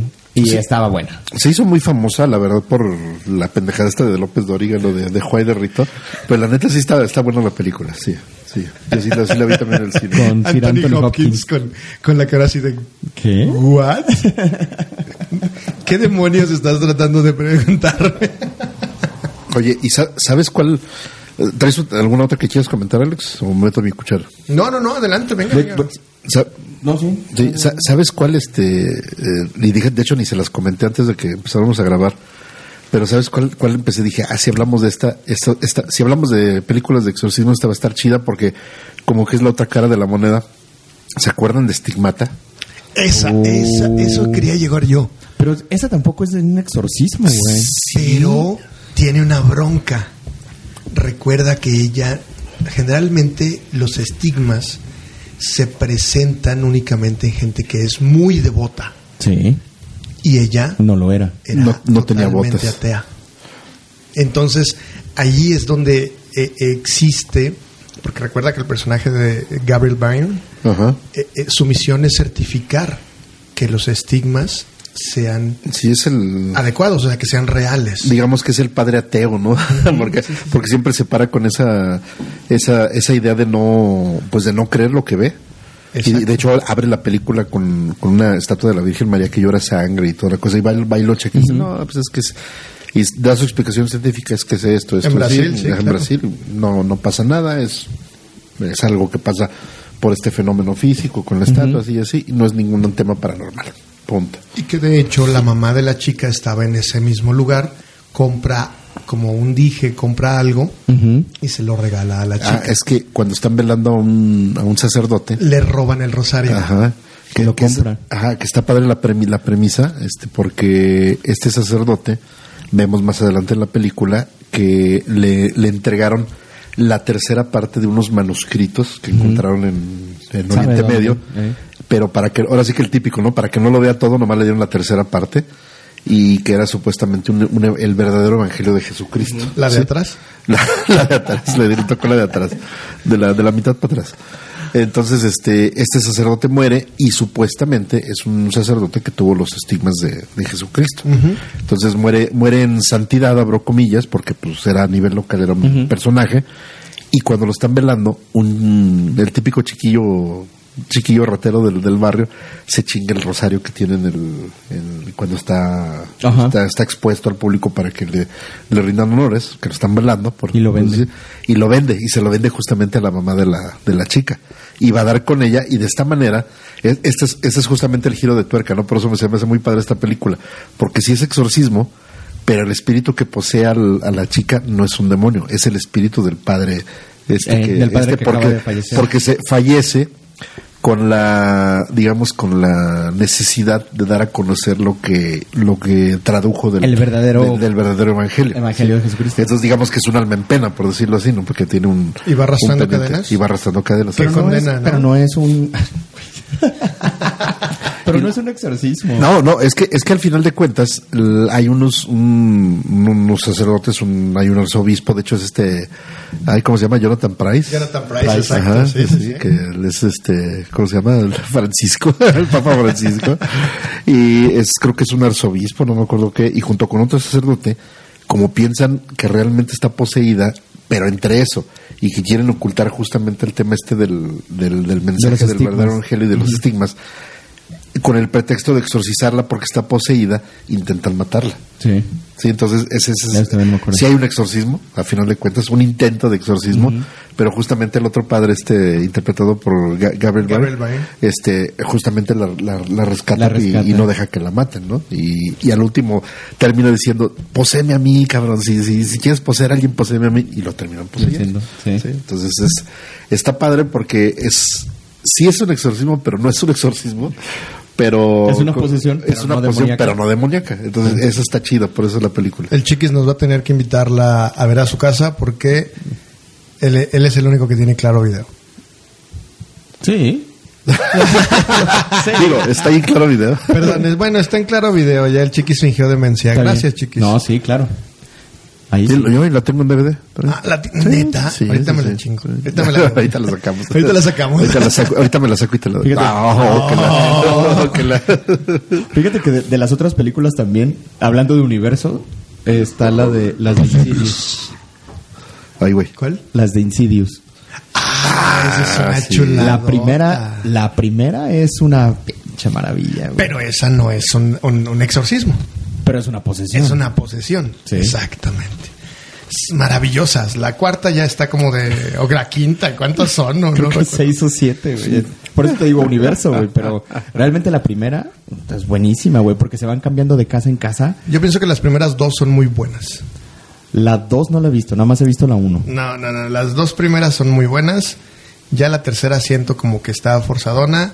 No, ahí sí, yo, yo ya no llegué tanto, güey. O sea, la, la uno la vi, ya la dos ya no la vi. Y La- la uno me gusta mucho porque está... O sea, está muy cabrón porque se van cambiando de casa en casa pensando que la casa es la que está Exacto, maldita. sí, sí, y de repente es así que, no, señora, el que está maldito es su hijo. "Ay, güey". Oye, No, señora. Ya, ya van por la octava casa y dices, oye, se me hace que... De la casa de Anás a la de. de Caifás. a la de Ca- Califas, ¿no? Califas, no manches. Digo, por aquí de los copyrights y esas Sí, sí, sí. ¿no? Si no nos van a demandar ahí en Israel ahorita que está por eso el asunto. Oye, no, no, no. Oye, sí está pesadísimo, ¿no? Oye, ¿sabes, ¿sabes cuál otra película de exorcismos también está padre? ¿Cuál? ¿Y dónde está el exorcista? Güey, es- eh, ese- esa película, güey, te lo juro que es. O sea, para hacer parodia es buenísima, güey, buenísima. Y de hecho, después de esa fue donde salió la de ¿Y dónde está el padrino, güey? Que también está buenísima. Esas dos me gustan, esas dos parodias. Leslie Nielsen. Leslie Nielsen, Fue toda una generación. Sí, no, y de hecho sale Linda Blair, ¿eh? Sí, o sea, reto- retoma su papel de Oye, la, tiene un chingo. de la o sea, poseída. es- es- o sea, las ves cuando estás chavo. Noventerísimas, o las Exacto, dos. noventerísimas. Y les pierdo, honestamente, ya les pierdo la pista. Sí, pero es, es, es muy buena. El, el- el show musical al final, ¿no? Que Oye, con- corto a Linda Blair y luego con el meme de, de- del pianista. Tengo hambre. Sí. Oye, Linda Blair, ¿por qué hiciste? ¿Y dónde está el exorcista? Tengo Tengo- hambre. tenía hambre. Oye, dicen, dicen, ¿cómo podemos sacar el demonio del cuerpo de esta chica? El demonio odia el rock. Corte a Leslie Nielsen cantando, vestido del Turner cantando, Diablo trasvestido, trasvestido, Diablo trasvestido azul. Transvestido, no, con vestido, güey. Hay un, recuerdo que hay un doblaje donde sí lo ponen así, Diablo trasvestido azul. Eh, Esas sí, sí están en YouTube. Está en YouTube, está, está en partes, pero sí está en YouTube. Me la- de hecho, me la aventé en la semana para actualizarme. Tiene unos gags buenísimos, buenísimos la, la película. A mí la que me hacía reír mucho era la de ¿Y dónde está el padrino, güey? No mames, güey. O sea, cómo, cómo me reí con esa película, como no tienes una idea, güey. Oye, por cierto, ya, ya que tocaste el tema, ¿te acuerdas de Robin Hood Men in Tights de Mel Brooks? Ahorita que dices del padrino, ¿te acuerdas? Sale, Las locas aventuras de Ron. sí, que sale Don de Luis del padrino. No, no, no, a ver, muchachos, ya. ya- Ok, ok. Al- alguien alguien ya hizo su. su derivación muy lejos, ya se salió por la tangente muy Perdón, cañón. perdón. Sigamos con los exorcismos. ya, exorcismos. ya, ya. ¿Qué otra película de exorcismos les viene a la cabeza? Claro, no podía faltar. Un clásico, güey. Clásico. O sea, que es El Exorcista. Y yo creo que está arriba o está abajo del Exorcista, güey. Cañitas, cabrón. Ah, no, arriba, arriba, no, definitivamente arriba. Cañitas. Cañitas, madre. Oye, pero me declaro neófito en el tema. Sí, digo, hay un tema de una aparición y toda la cosa. Pero hay un tema de exorcismo, ¿eh? Sí, es una posesión de hecho y que también es por medio de una ouija. En la calle Oye, de yo Cañitas. leí Yo, el le- yo leí el libro, libro y después como a los dos, tres años hicieron la película, güey. La película ya no la vi, pero sí leí el libro. No, claro, por supuesto, creo que Sí, literatura todas las barata de personas de, Sanborns, nuestra generación Leías ese y volver sobre el pantano, ¿no? O Juventud en Éxtasis. Juventud en éxtasis. o sea, Un grito desesperado. güey. ¿Cómo se Exacto. llama? No, ¿cómo se llama? La fuerza de Shazam.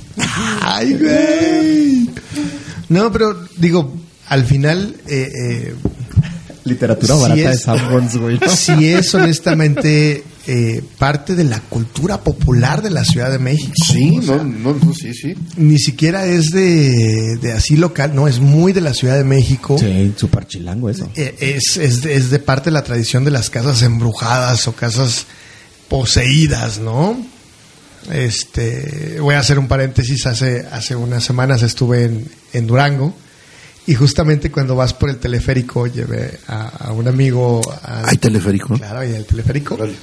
Este, Son unas cajas de madera que los entenderé. ganas tienes.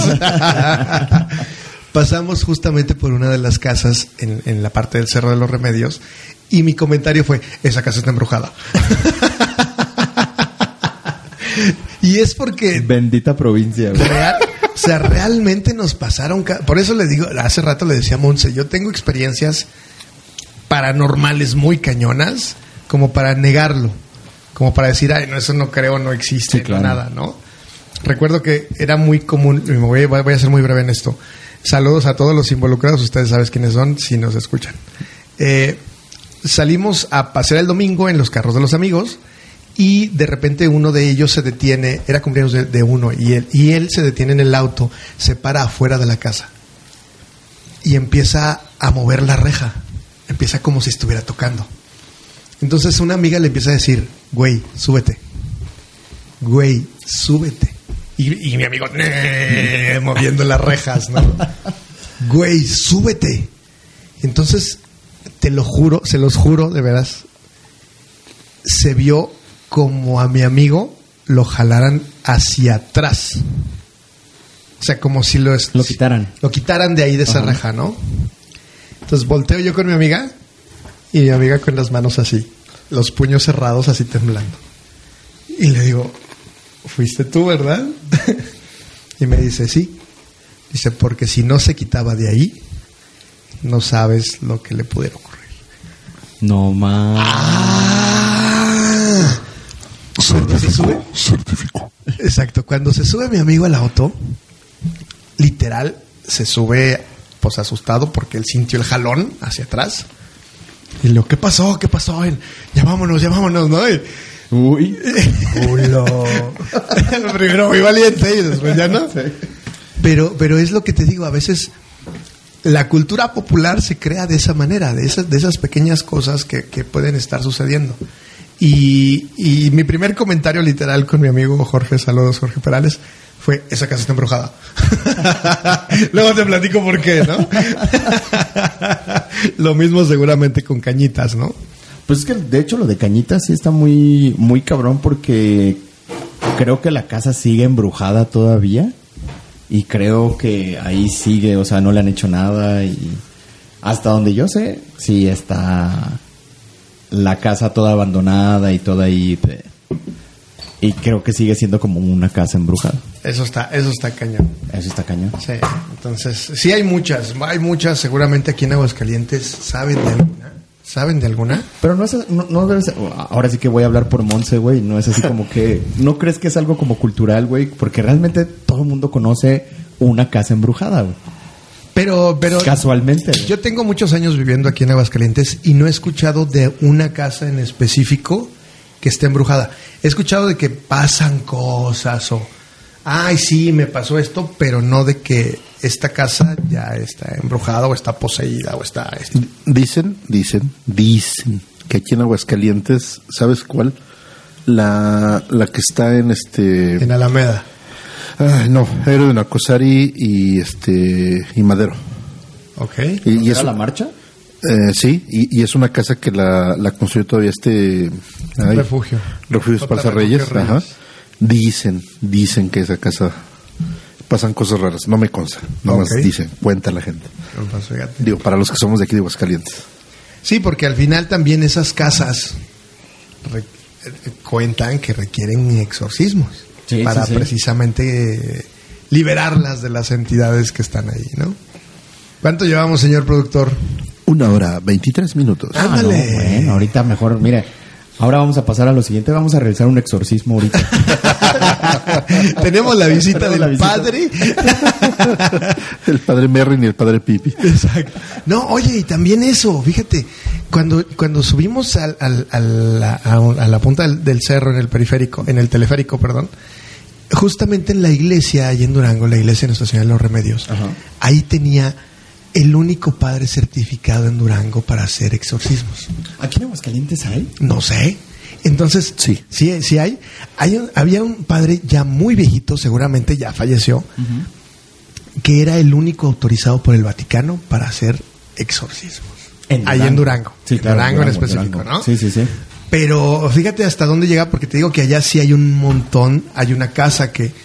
¿Se acuerdan del programa de Nino Canón? Sí. Eh, Pues Nino Canón estuvo ahí investigando esa casa que estaba poseída. En la de 5 de febrero, cerca de la Cruz Roja, allá en Durango.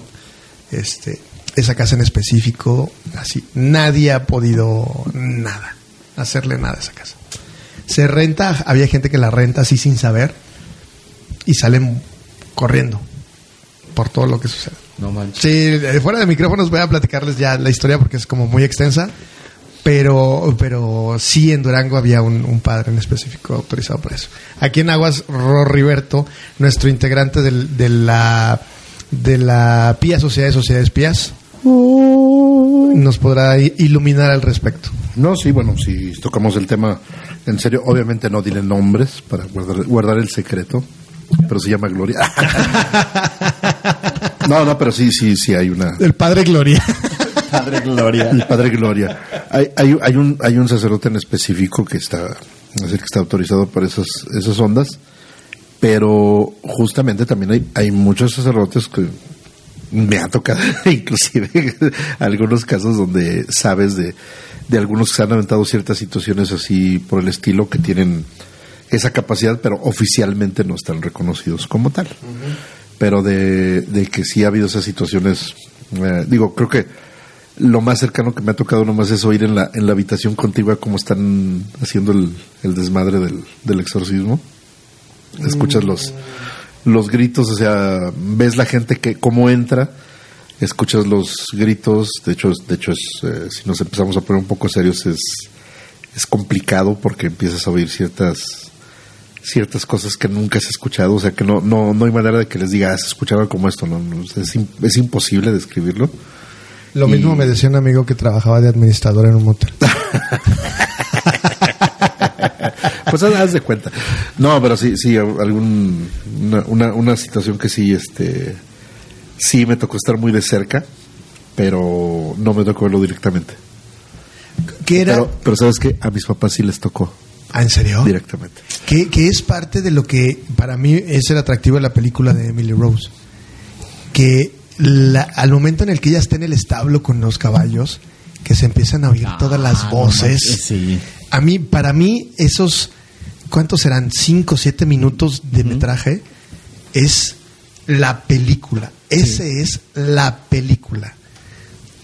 Todo lo demás que sucede alrededor son eh, X. momentitos y que se comen los insectos y que esto. Esa escena está padre. Pero en específico esa del establo, porque a- aparte como se le ven los ojos como que le brillan así de cling en la oscuridad. Dices esto, güey, qué pedo con esta vieja, ¿no? Qué pedo con esta morra.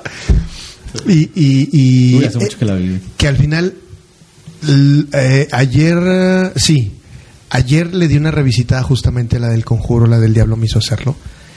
Y no recordaba que al final, en los créditos del conjuro, pasan las grabaciones originales de los Warren. Sí.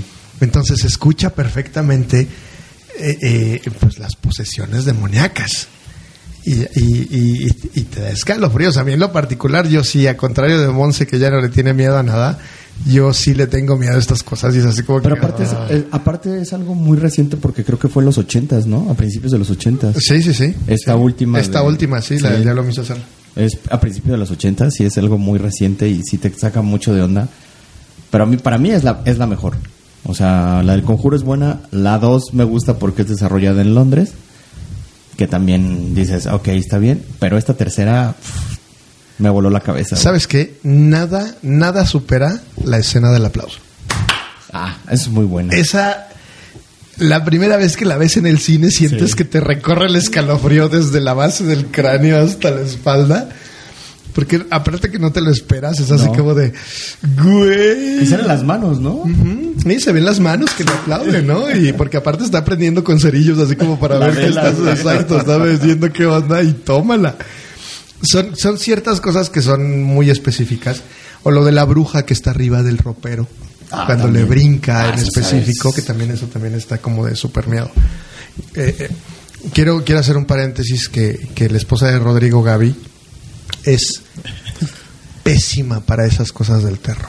Y yo creo que todo lo que estamos platicando en este momento, este, espero no se le queden grabadas en el subconsciente y pueda dormir bien.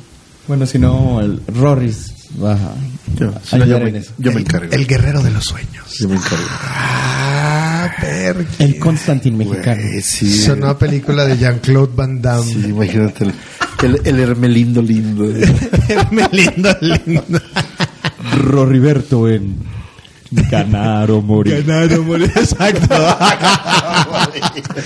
Una película en los sueños de Gaby. No, Ro- Roriberto, en El Diablo me lo dijo y me lo alburí. Oye, mexicanas, creo que hay una película reciente que se llama Las Formas Antiguas. Creo Ah, que- sí, Creo sí, que va de sí, eso. ¿Alguien sí. la ha visto? No, esa sí no. Pero sí, sí, sí va de, va de eso. Ajá. De hecho, al, al estar viendo qué películas había así sobre el tema, y sí, sí salió en mención esa. De hecho, dicen que es buena, pero como que tienen eh, críticas encontradas. Realmente no, no, no me he puesto a, a buscarla, pero luego, luego la buscamos, la haremos, haremos el, nos daremos a la tarea de verla para platicárselas, pero hay sentimientos encontrados. Hay quien dice que, que exageran y, y abusan un poco de ciertos elementos para, para tratar de generar terror, pero hay quien dice que también que está muy buena porque se más que un exorcismo como que tiene que ver con inclusive revuelven temas de deidades antiguas de, del Ajá. México prehispánico y todo eso. Sí, sí. Entonces eh, le da como que un, un carisma diferente porque están de acuerdo que ahorita hemos tratado eh, películas que ven el tema del exorcismo pero desde un punto de vista cristiano o cristiano si ustedes quieren pero en general pues son eh, ahora sí que eh, eh, ministros del, de la- del, del credo del credo católico que son los que se enfrentan a los a los demonios y esto yo creo que es porque como que no está tan tan explorado en el cine el, el tema del exorcismo en otras culturas que sí existe o sea Sí, eh, sí, sí, sí. culturalmente sí existe pero yo creo que no, no creo, bueno, no, no conozco tantas películas de Bollywood, pero no creo que en la India, que sí, sí hay ese tema de los exorcismos, también lo, te lo manejan esas, esas religiones, pero en el cine no te lo manejan tanto. Pero, ¿Tú sabes por qué los, las personas que profesan la, la- la religión musulmana no comen carne de cerdo?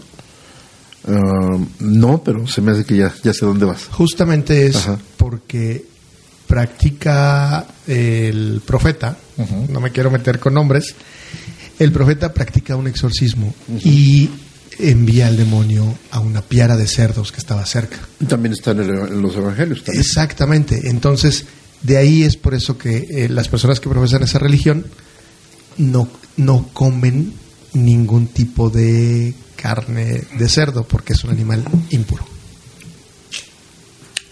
Fíjate nada más, o sea, hay referencias en, en como lo dijo Rodrigo, en, en la, en la- supongo en la mayoría de las religiones. No, no y, de, y de hecho, fíjate, si nos, si nos vamos a ese punto, Creo, ya- creo que ese tema lo tocan en la película, bueno, muy superficialmente, en la película del exorcista El Comienzo. la dos. No, El Comienzo, de Beginning. Ah, cabrón.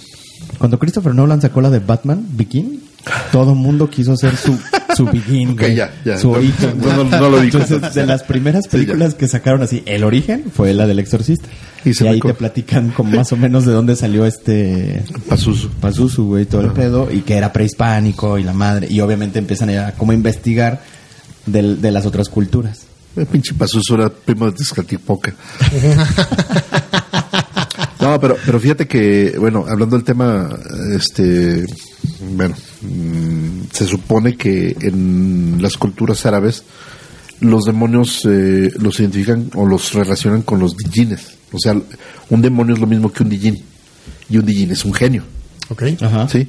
Entonces, este, lo ven no como un tema demoníaco malo, sino como espíritus que están más allá del entendimiento humano. Pero que hay, hay esa capacidad del ser humano para controlar esos demonios.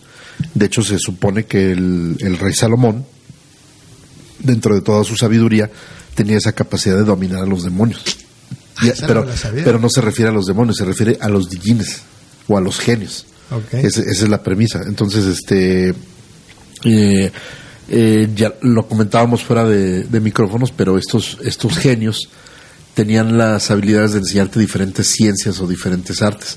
Que dices, ah, voy a, quiero este, quiero aprender a tocar la guitarra. Invocas al demonio de un cha- chamín correos, ¿no? Se, se llamaba, lo, lo invocabas, ya, te enseñaba este, a, a tocar la guitarra, ¿no? Algo así por el estilo. Pero no era una, un tema necesariamente malo que en la cultura ya la cultura cristiana a esos a esos espíritus ya se les empezó a ver como un tema Con una connotación una negativa. connotación negativa exactamente sí pero pero bueno de- hay que recordar y, y bueno no, es el sentido del podcast pero el dentro del dentro de la dentro de la religión católica no sé si si a ustedes les tocó verlo pero hay hay un credo que es el credo de los apóstoles donde habla que Jesús después de ser muerto en la cruz baja a los infiernos y, y ese concepto de los infiernos no es un concepto como ya lo, lo tenemos de que ah, el infierno es el lugar de castigo y la chingada. No, los infiernos es así como un limbo donde habitan los espíritus de los muertos y la chingada y todo eso, ¿no? Entonces, hay, eh, creo, creo que al final del día como que hay cierta, cierta, ti- tiene que ver desde el punto de vista o de la cultura en la que te crías como para para decir es, es malo este tema de los Sí, claro. de los demonios o no es malo Sí, o sí. es o, o es neutral no o es como tú lo quieras manejar pero a final de cuentas en este caso para el- las películas que estamos viendo pues estamos viendo desde el punto de vista de que es un es un demonio que es malo que busca el, el prejuicio de un, de un ser que está poseyendo y que hay una eh, ser- seres humanos en este caso los los ministros católicos que se dedican a pues a mandar a prácticamente ese demonio a la chingada no pero bueno, ya, ya me estoy metiendo en otros temas que no, que no ni al caso. Así es, este padre Roriberto. padre Merrin. Por ejemplo, las, las películas de la profecía, se podría decir que se- no, ¿verdad? No es como de exorcismos. No, no, O de yo creo que más bien es eh, literal la profecía del anticristo, ¿no? Porque también está esta otra que se llama El séptimo sello, pero es más tema anticristo que tema Exacto. posesión. Ok, ok. Sí, siento que es que es más por ese lado, ¿no? Ya, ya, creo que son más bien ya como que películas que mm, donde ya se presenta el diablo en persona, ¿no? Sí, como- como Constantine. No, es cualquier demonio así, así. Como ah, el Black Phillip. Pinche demonio ahí sin El Black chiste, ¿no? Phillip. Sino que ya es el, Sí, sí, el sí. señor Don Diablo. El señor Don Don, Don Sata ya en persona, ¿no? Que es, que es el caso de Constantine que sale. Oye, que por cierto, esa personificación del, del diablo en Constantine. Buenérrima, ¿no? Hijo de su madre, no, no manches. Lo que es, lo que es el diablo y el arcángel Gabriel. No, no, no, sí, sí, Es sí. el papel que le dio la gloria a Tilda Swinton. Tilda Swinton, güey. Creo, creo que sí, ¿no? De hecho, creo que alguna vez ya le habíamos comentado de que el director de esa película decía, no, oye, pues es que escoge primero, el- yo quiero esta mona. Porque era- en ese momento era desconocida. Ajá, Tilda Swinton. exacto. Y dicen, oye, pero es que Keanu Reeves. y le- Sí, ok, está bien. Pero yo, mi condición es de que el arcángel Gabriel tiene que ser esta Tilda Swinton. Y se aferró y se aferró y se aferró y Pues, Es, papelazo, es que es perfecto, güey, porque Sí. es, en ese momento Tilda Swinton era tan andrógina, güey, Sí. Claro. que, que realmente podía representar a, a un arcángel y los ángeles eran, Eh, eran totalmente ajá. Exactamente. Exacto, entonces yo cuando la vi sí fue así como que es hombre, es mujer, no es hombre, es mujer, pero se ve como hombre, pero a veces como Y hasta la mujer. entonación de su voz Sí. es muy neutra. Oye, sí, sí le daba, pero se me hace que también me da. ¿no? si, si le hago enojar me da. Y la verdad sí fue, era- fue un papelazo, güey, o sea, súper bueno, güey. Ya es un clásico. Y el, y el diablo que, co- bueno, no, ahorita a ver si sacamos el nombre de este cuate, del, del, del actor que hace este papel, pero es una interpretación, ¿qué te gusta? que sale? ¿Cinco minutos? Menos, Menos, yo creo, sí, claro. No, no manches, está lle- lleno de un simbolismo tan tremendo y, y le da, sobre todo le da un, una dimensión tan profunda al personaje de, de Constantine. Y Que, que la premisa es esa, ¿no? O sea, el día que se muera Constantine, yo, el diablo, voy a venir person yo, Lucifer, voy a venir personalmente por este cabrón, ¿no? Peter Stormer. Gracias. Que de hecho es el actor que le dio vida también a un Herman Monster. Ajá. ¿Sí? Sí, ¿verdad? Creo que sí. Sí, sí, Creo sí. Sí, ti- tiene varios, varios papelillos ahí. es- es- es- creo que es un buen actor. Nada, nada del otro mundo es buen actor. Pero ahí justamente dices, no manches, o sea, el hecho de ver cómo llega, los, los pies llenos de, de alquitrán. De alquitrán, eh. Todo, todo el de blanco, porque a final de cuentas era un, Era un ángel ángel. caído. Era un ángel caído. Y sí. cómo le saca el cáncer a, Constantine sí, no, en forma de belleza, petróleo, sí, de, de- ajá. de- de- de- ¿De alquitrán también? alquitrán, exactamente. Exacto. Sí, es una, es una gran película. Yo creo que sí tendremos que Revisitar. revisitarla o hacer un especial de nuestro querido Keanu. De Keanu, Reeves. estaría bueno eso. Claro. Ya que estemos todo el quórum presente, seguramente se va a dar, se va a dar esta situación. Porque aparte también era el.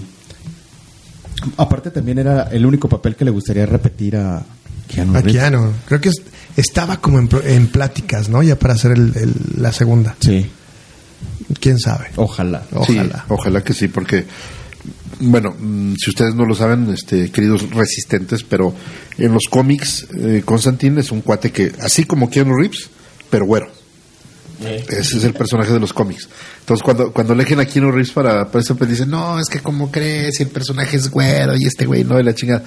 Y, y realmente ahorita a cualquier persona que le preguntes, oye, Constantine, ah, Keanu Reeves. Keanu Reeves. Claro. Sí, esa, esa gracia tiene. Entonces, ojalá sí nos dé la, Se hizo canon ya. nos dé la satisfacción de hacer la segunda parte. Por favor. Y ese exorcismo, habla- regresando ahora sí al tema de los exorcismos, el exorcismo que realiza al principio de la película es buenísimo, güey. Sí, Me encanta que uno de los del que espejo. está, ajá, que está sucediendo el espejo uno de los señores, No, no, no abran los ojos. no abre los ojos, no abre los ojos y lo- los abre y se le Se le pone canoso se el le pone- cabello. ajá, Sí, sí, sí. todo- Y la todo. barba, acá la barba barba. así de del susto, güey. Sí. Está muy buena esa parte. Y, y le- te- creo que es un... un- ¿de, de cuándo es la película? ¿Tienes ahí el? Ahorita te digo. 2005 me Ya ves que el, parece. el demonio lo hacen con un CGI, este... Pues rudimentario si tú quieres, Ajá. pero se sigue viendo bien. 2005. La neta, la neta sigue viendo bien. Porque a final de cuentas, como son seres de otra, de otra dimensión, por decirlo así, creo que, creo que el efecto todavía sigue estando bastante, bastante bien, ¿no? A la vista. Y ¿Sabes aparte otra sale una hermosa Rachel. Weisz. Ah, Esa mujer aparte que es perfecta, yo creo que es perfecta, lo hace muy bien. ¿Sabes qué otra escena me gusta mucho de Constantine? Donde sale, donde va Rachel Weisz a visitarlo, pero le dice que no, que sabe qué, que sabe cuánto, y se sale enojada del, del departamento de Constantine, y nada más voltea a Constantine y se ve que es- están los demonios y... Empiezan a apagar ajá. todas las luces. Entonces se va con ella, la agarra y se empiezan a refugiar, creo que tienen atrás como un, un nicho de la Virgen, ¿no? sí, sí, sí. y que se empiezan a apagar todas las luces así y me acuerdo que en creo que en un TikTok vi que qué era lo que prendía güey y creo que lo que prendía era el sudario de Cristo güey Ah, caray. Ajá. No mames. Yo hace días tuve mi momento Constantine en Altaria. iba por el pasillo de. En la noche ya iba por el pasillo de la parte de atrás. Y justamente se apagó todo, pero así como en Constantine. Clac, clac, clac, clac, clac. Y solamente quedaron prendidos el anuncio de la Comer. es allá al fondo, al fondo. Ajá, sí, sí. Y otro, creo que el del sushi, que también está ahí en una esquinita. Y se fue así de, güey, corro, no corro. Constantine, ¿dónde está? Corrí a mi auto. En la, en la- en la secundaria tenía un maestro que se llama Constantino, se llamaba. ah, muy bien. Una, cosita así chaparrita, morenita. Na- nada que ver con el personaje pero bueno esa sería la versión 4.1. Algo así. Perfecto, pues entonces creo que llegamos a, a buen puerto con este episodio. Eh, ha llegado, creo que el momento de despedirnos. ¿Cuánto llevamos, señor productor? Una hora cuarenta. Una hora cuarenta y dos minutos. No sé qué me pasó. pero- no sé qué, no sé qué me Te pasó. tomaste la, la- la cerveza de un trago.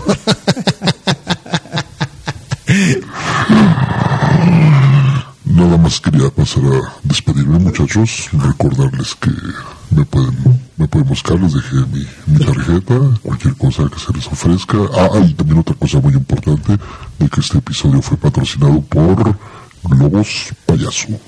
Porque sin globos no hay fiesta. Ah, excelente, don Satan. Oiga, don Satan, ¿no tiene redes sociales? Ah, claro que sí, este... no, no, porque esas cosas son del diablo. no, la verdad no tengo. No, no, no. Bueno, muy bien, que lo, que lo invoque nada más. Sí, no, pues invoquen, pueden este, mencionar mi, mi nombre, este, pero ese, justamente es el chiste, tienen que descubrir cuál es mi, mi verdadero nombre. no les voy a dar una pista, no es ni Lucifer, ni Asmodeo, ni Belzebú, ni nada de esas mamadas, es otro. Sí, este. Estás hablando como José Ramón Case. ¿Cómo se llama el cosío? El, Ah, Joaquín Cosillas. Bueno, bueno, sí, sí, sí. Pero digamos que los resistentes adivinen su nombre Don Sí, Santa. este, puede, pueden adivinar mi nombre y este, ya saben, si lo descubren, me invocan tres veces, así como tipo Beetlejuice, Beetlejuice, Beetlejuice, que es, de, de hecho es uno, uno de, de los muchachos del sindicato, Beetlejuice. ¿Ah, sí? Sí, claro que sí. Ah, perfecto. Ahí nos lo saluda. Ah, claro que sí. Como compañero de Candyman Sí, también. les, les manda saludos de su parte, por cierto. Nada de su parte, no, gracias. Ah, ah, los. Don Santa, Don Santa. Santa. Eso es Navidad, la, la, la necesidad me hace hacerlo. Acuérdate de lo que los negacionistas dicen que Don Santa es, es usted. Es Ah, usted sí, disfrazado. sí, sí, sí, claro. bueno, este, gracias a todos los resistentes que nos que escuchan este podcast.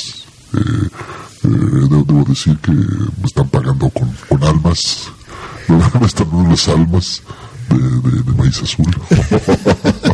De maíz. Qué, qué- qué bueno que escuchan a estos muchachos. Bueno, eh, ya me voy, nada más, nada más venía eso. ¿sí? Muy amable, le agradezco, gracias, eh, que estén bien, disfruten sus, sus cervecitas, ojalá no amanezcan crudos mañana. Y si amanecen crudos, pues es cosa del diablo. Muy bien, pues ya pasó a despedirse.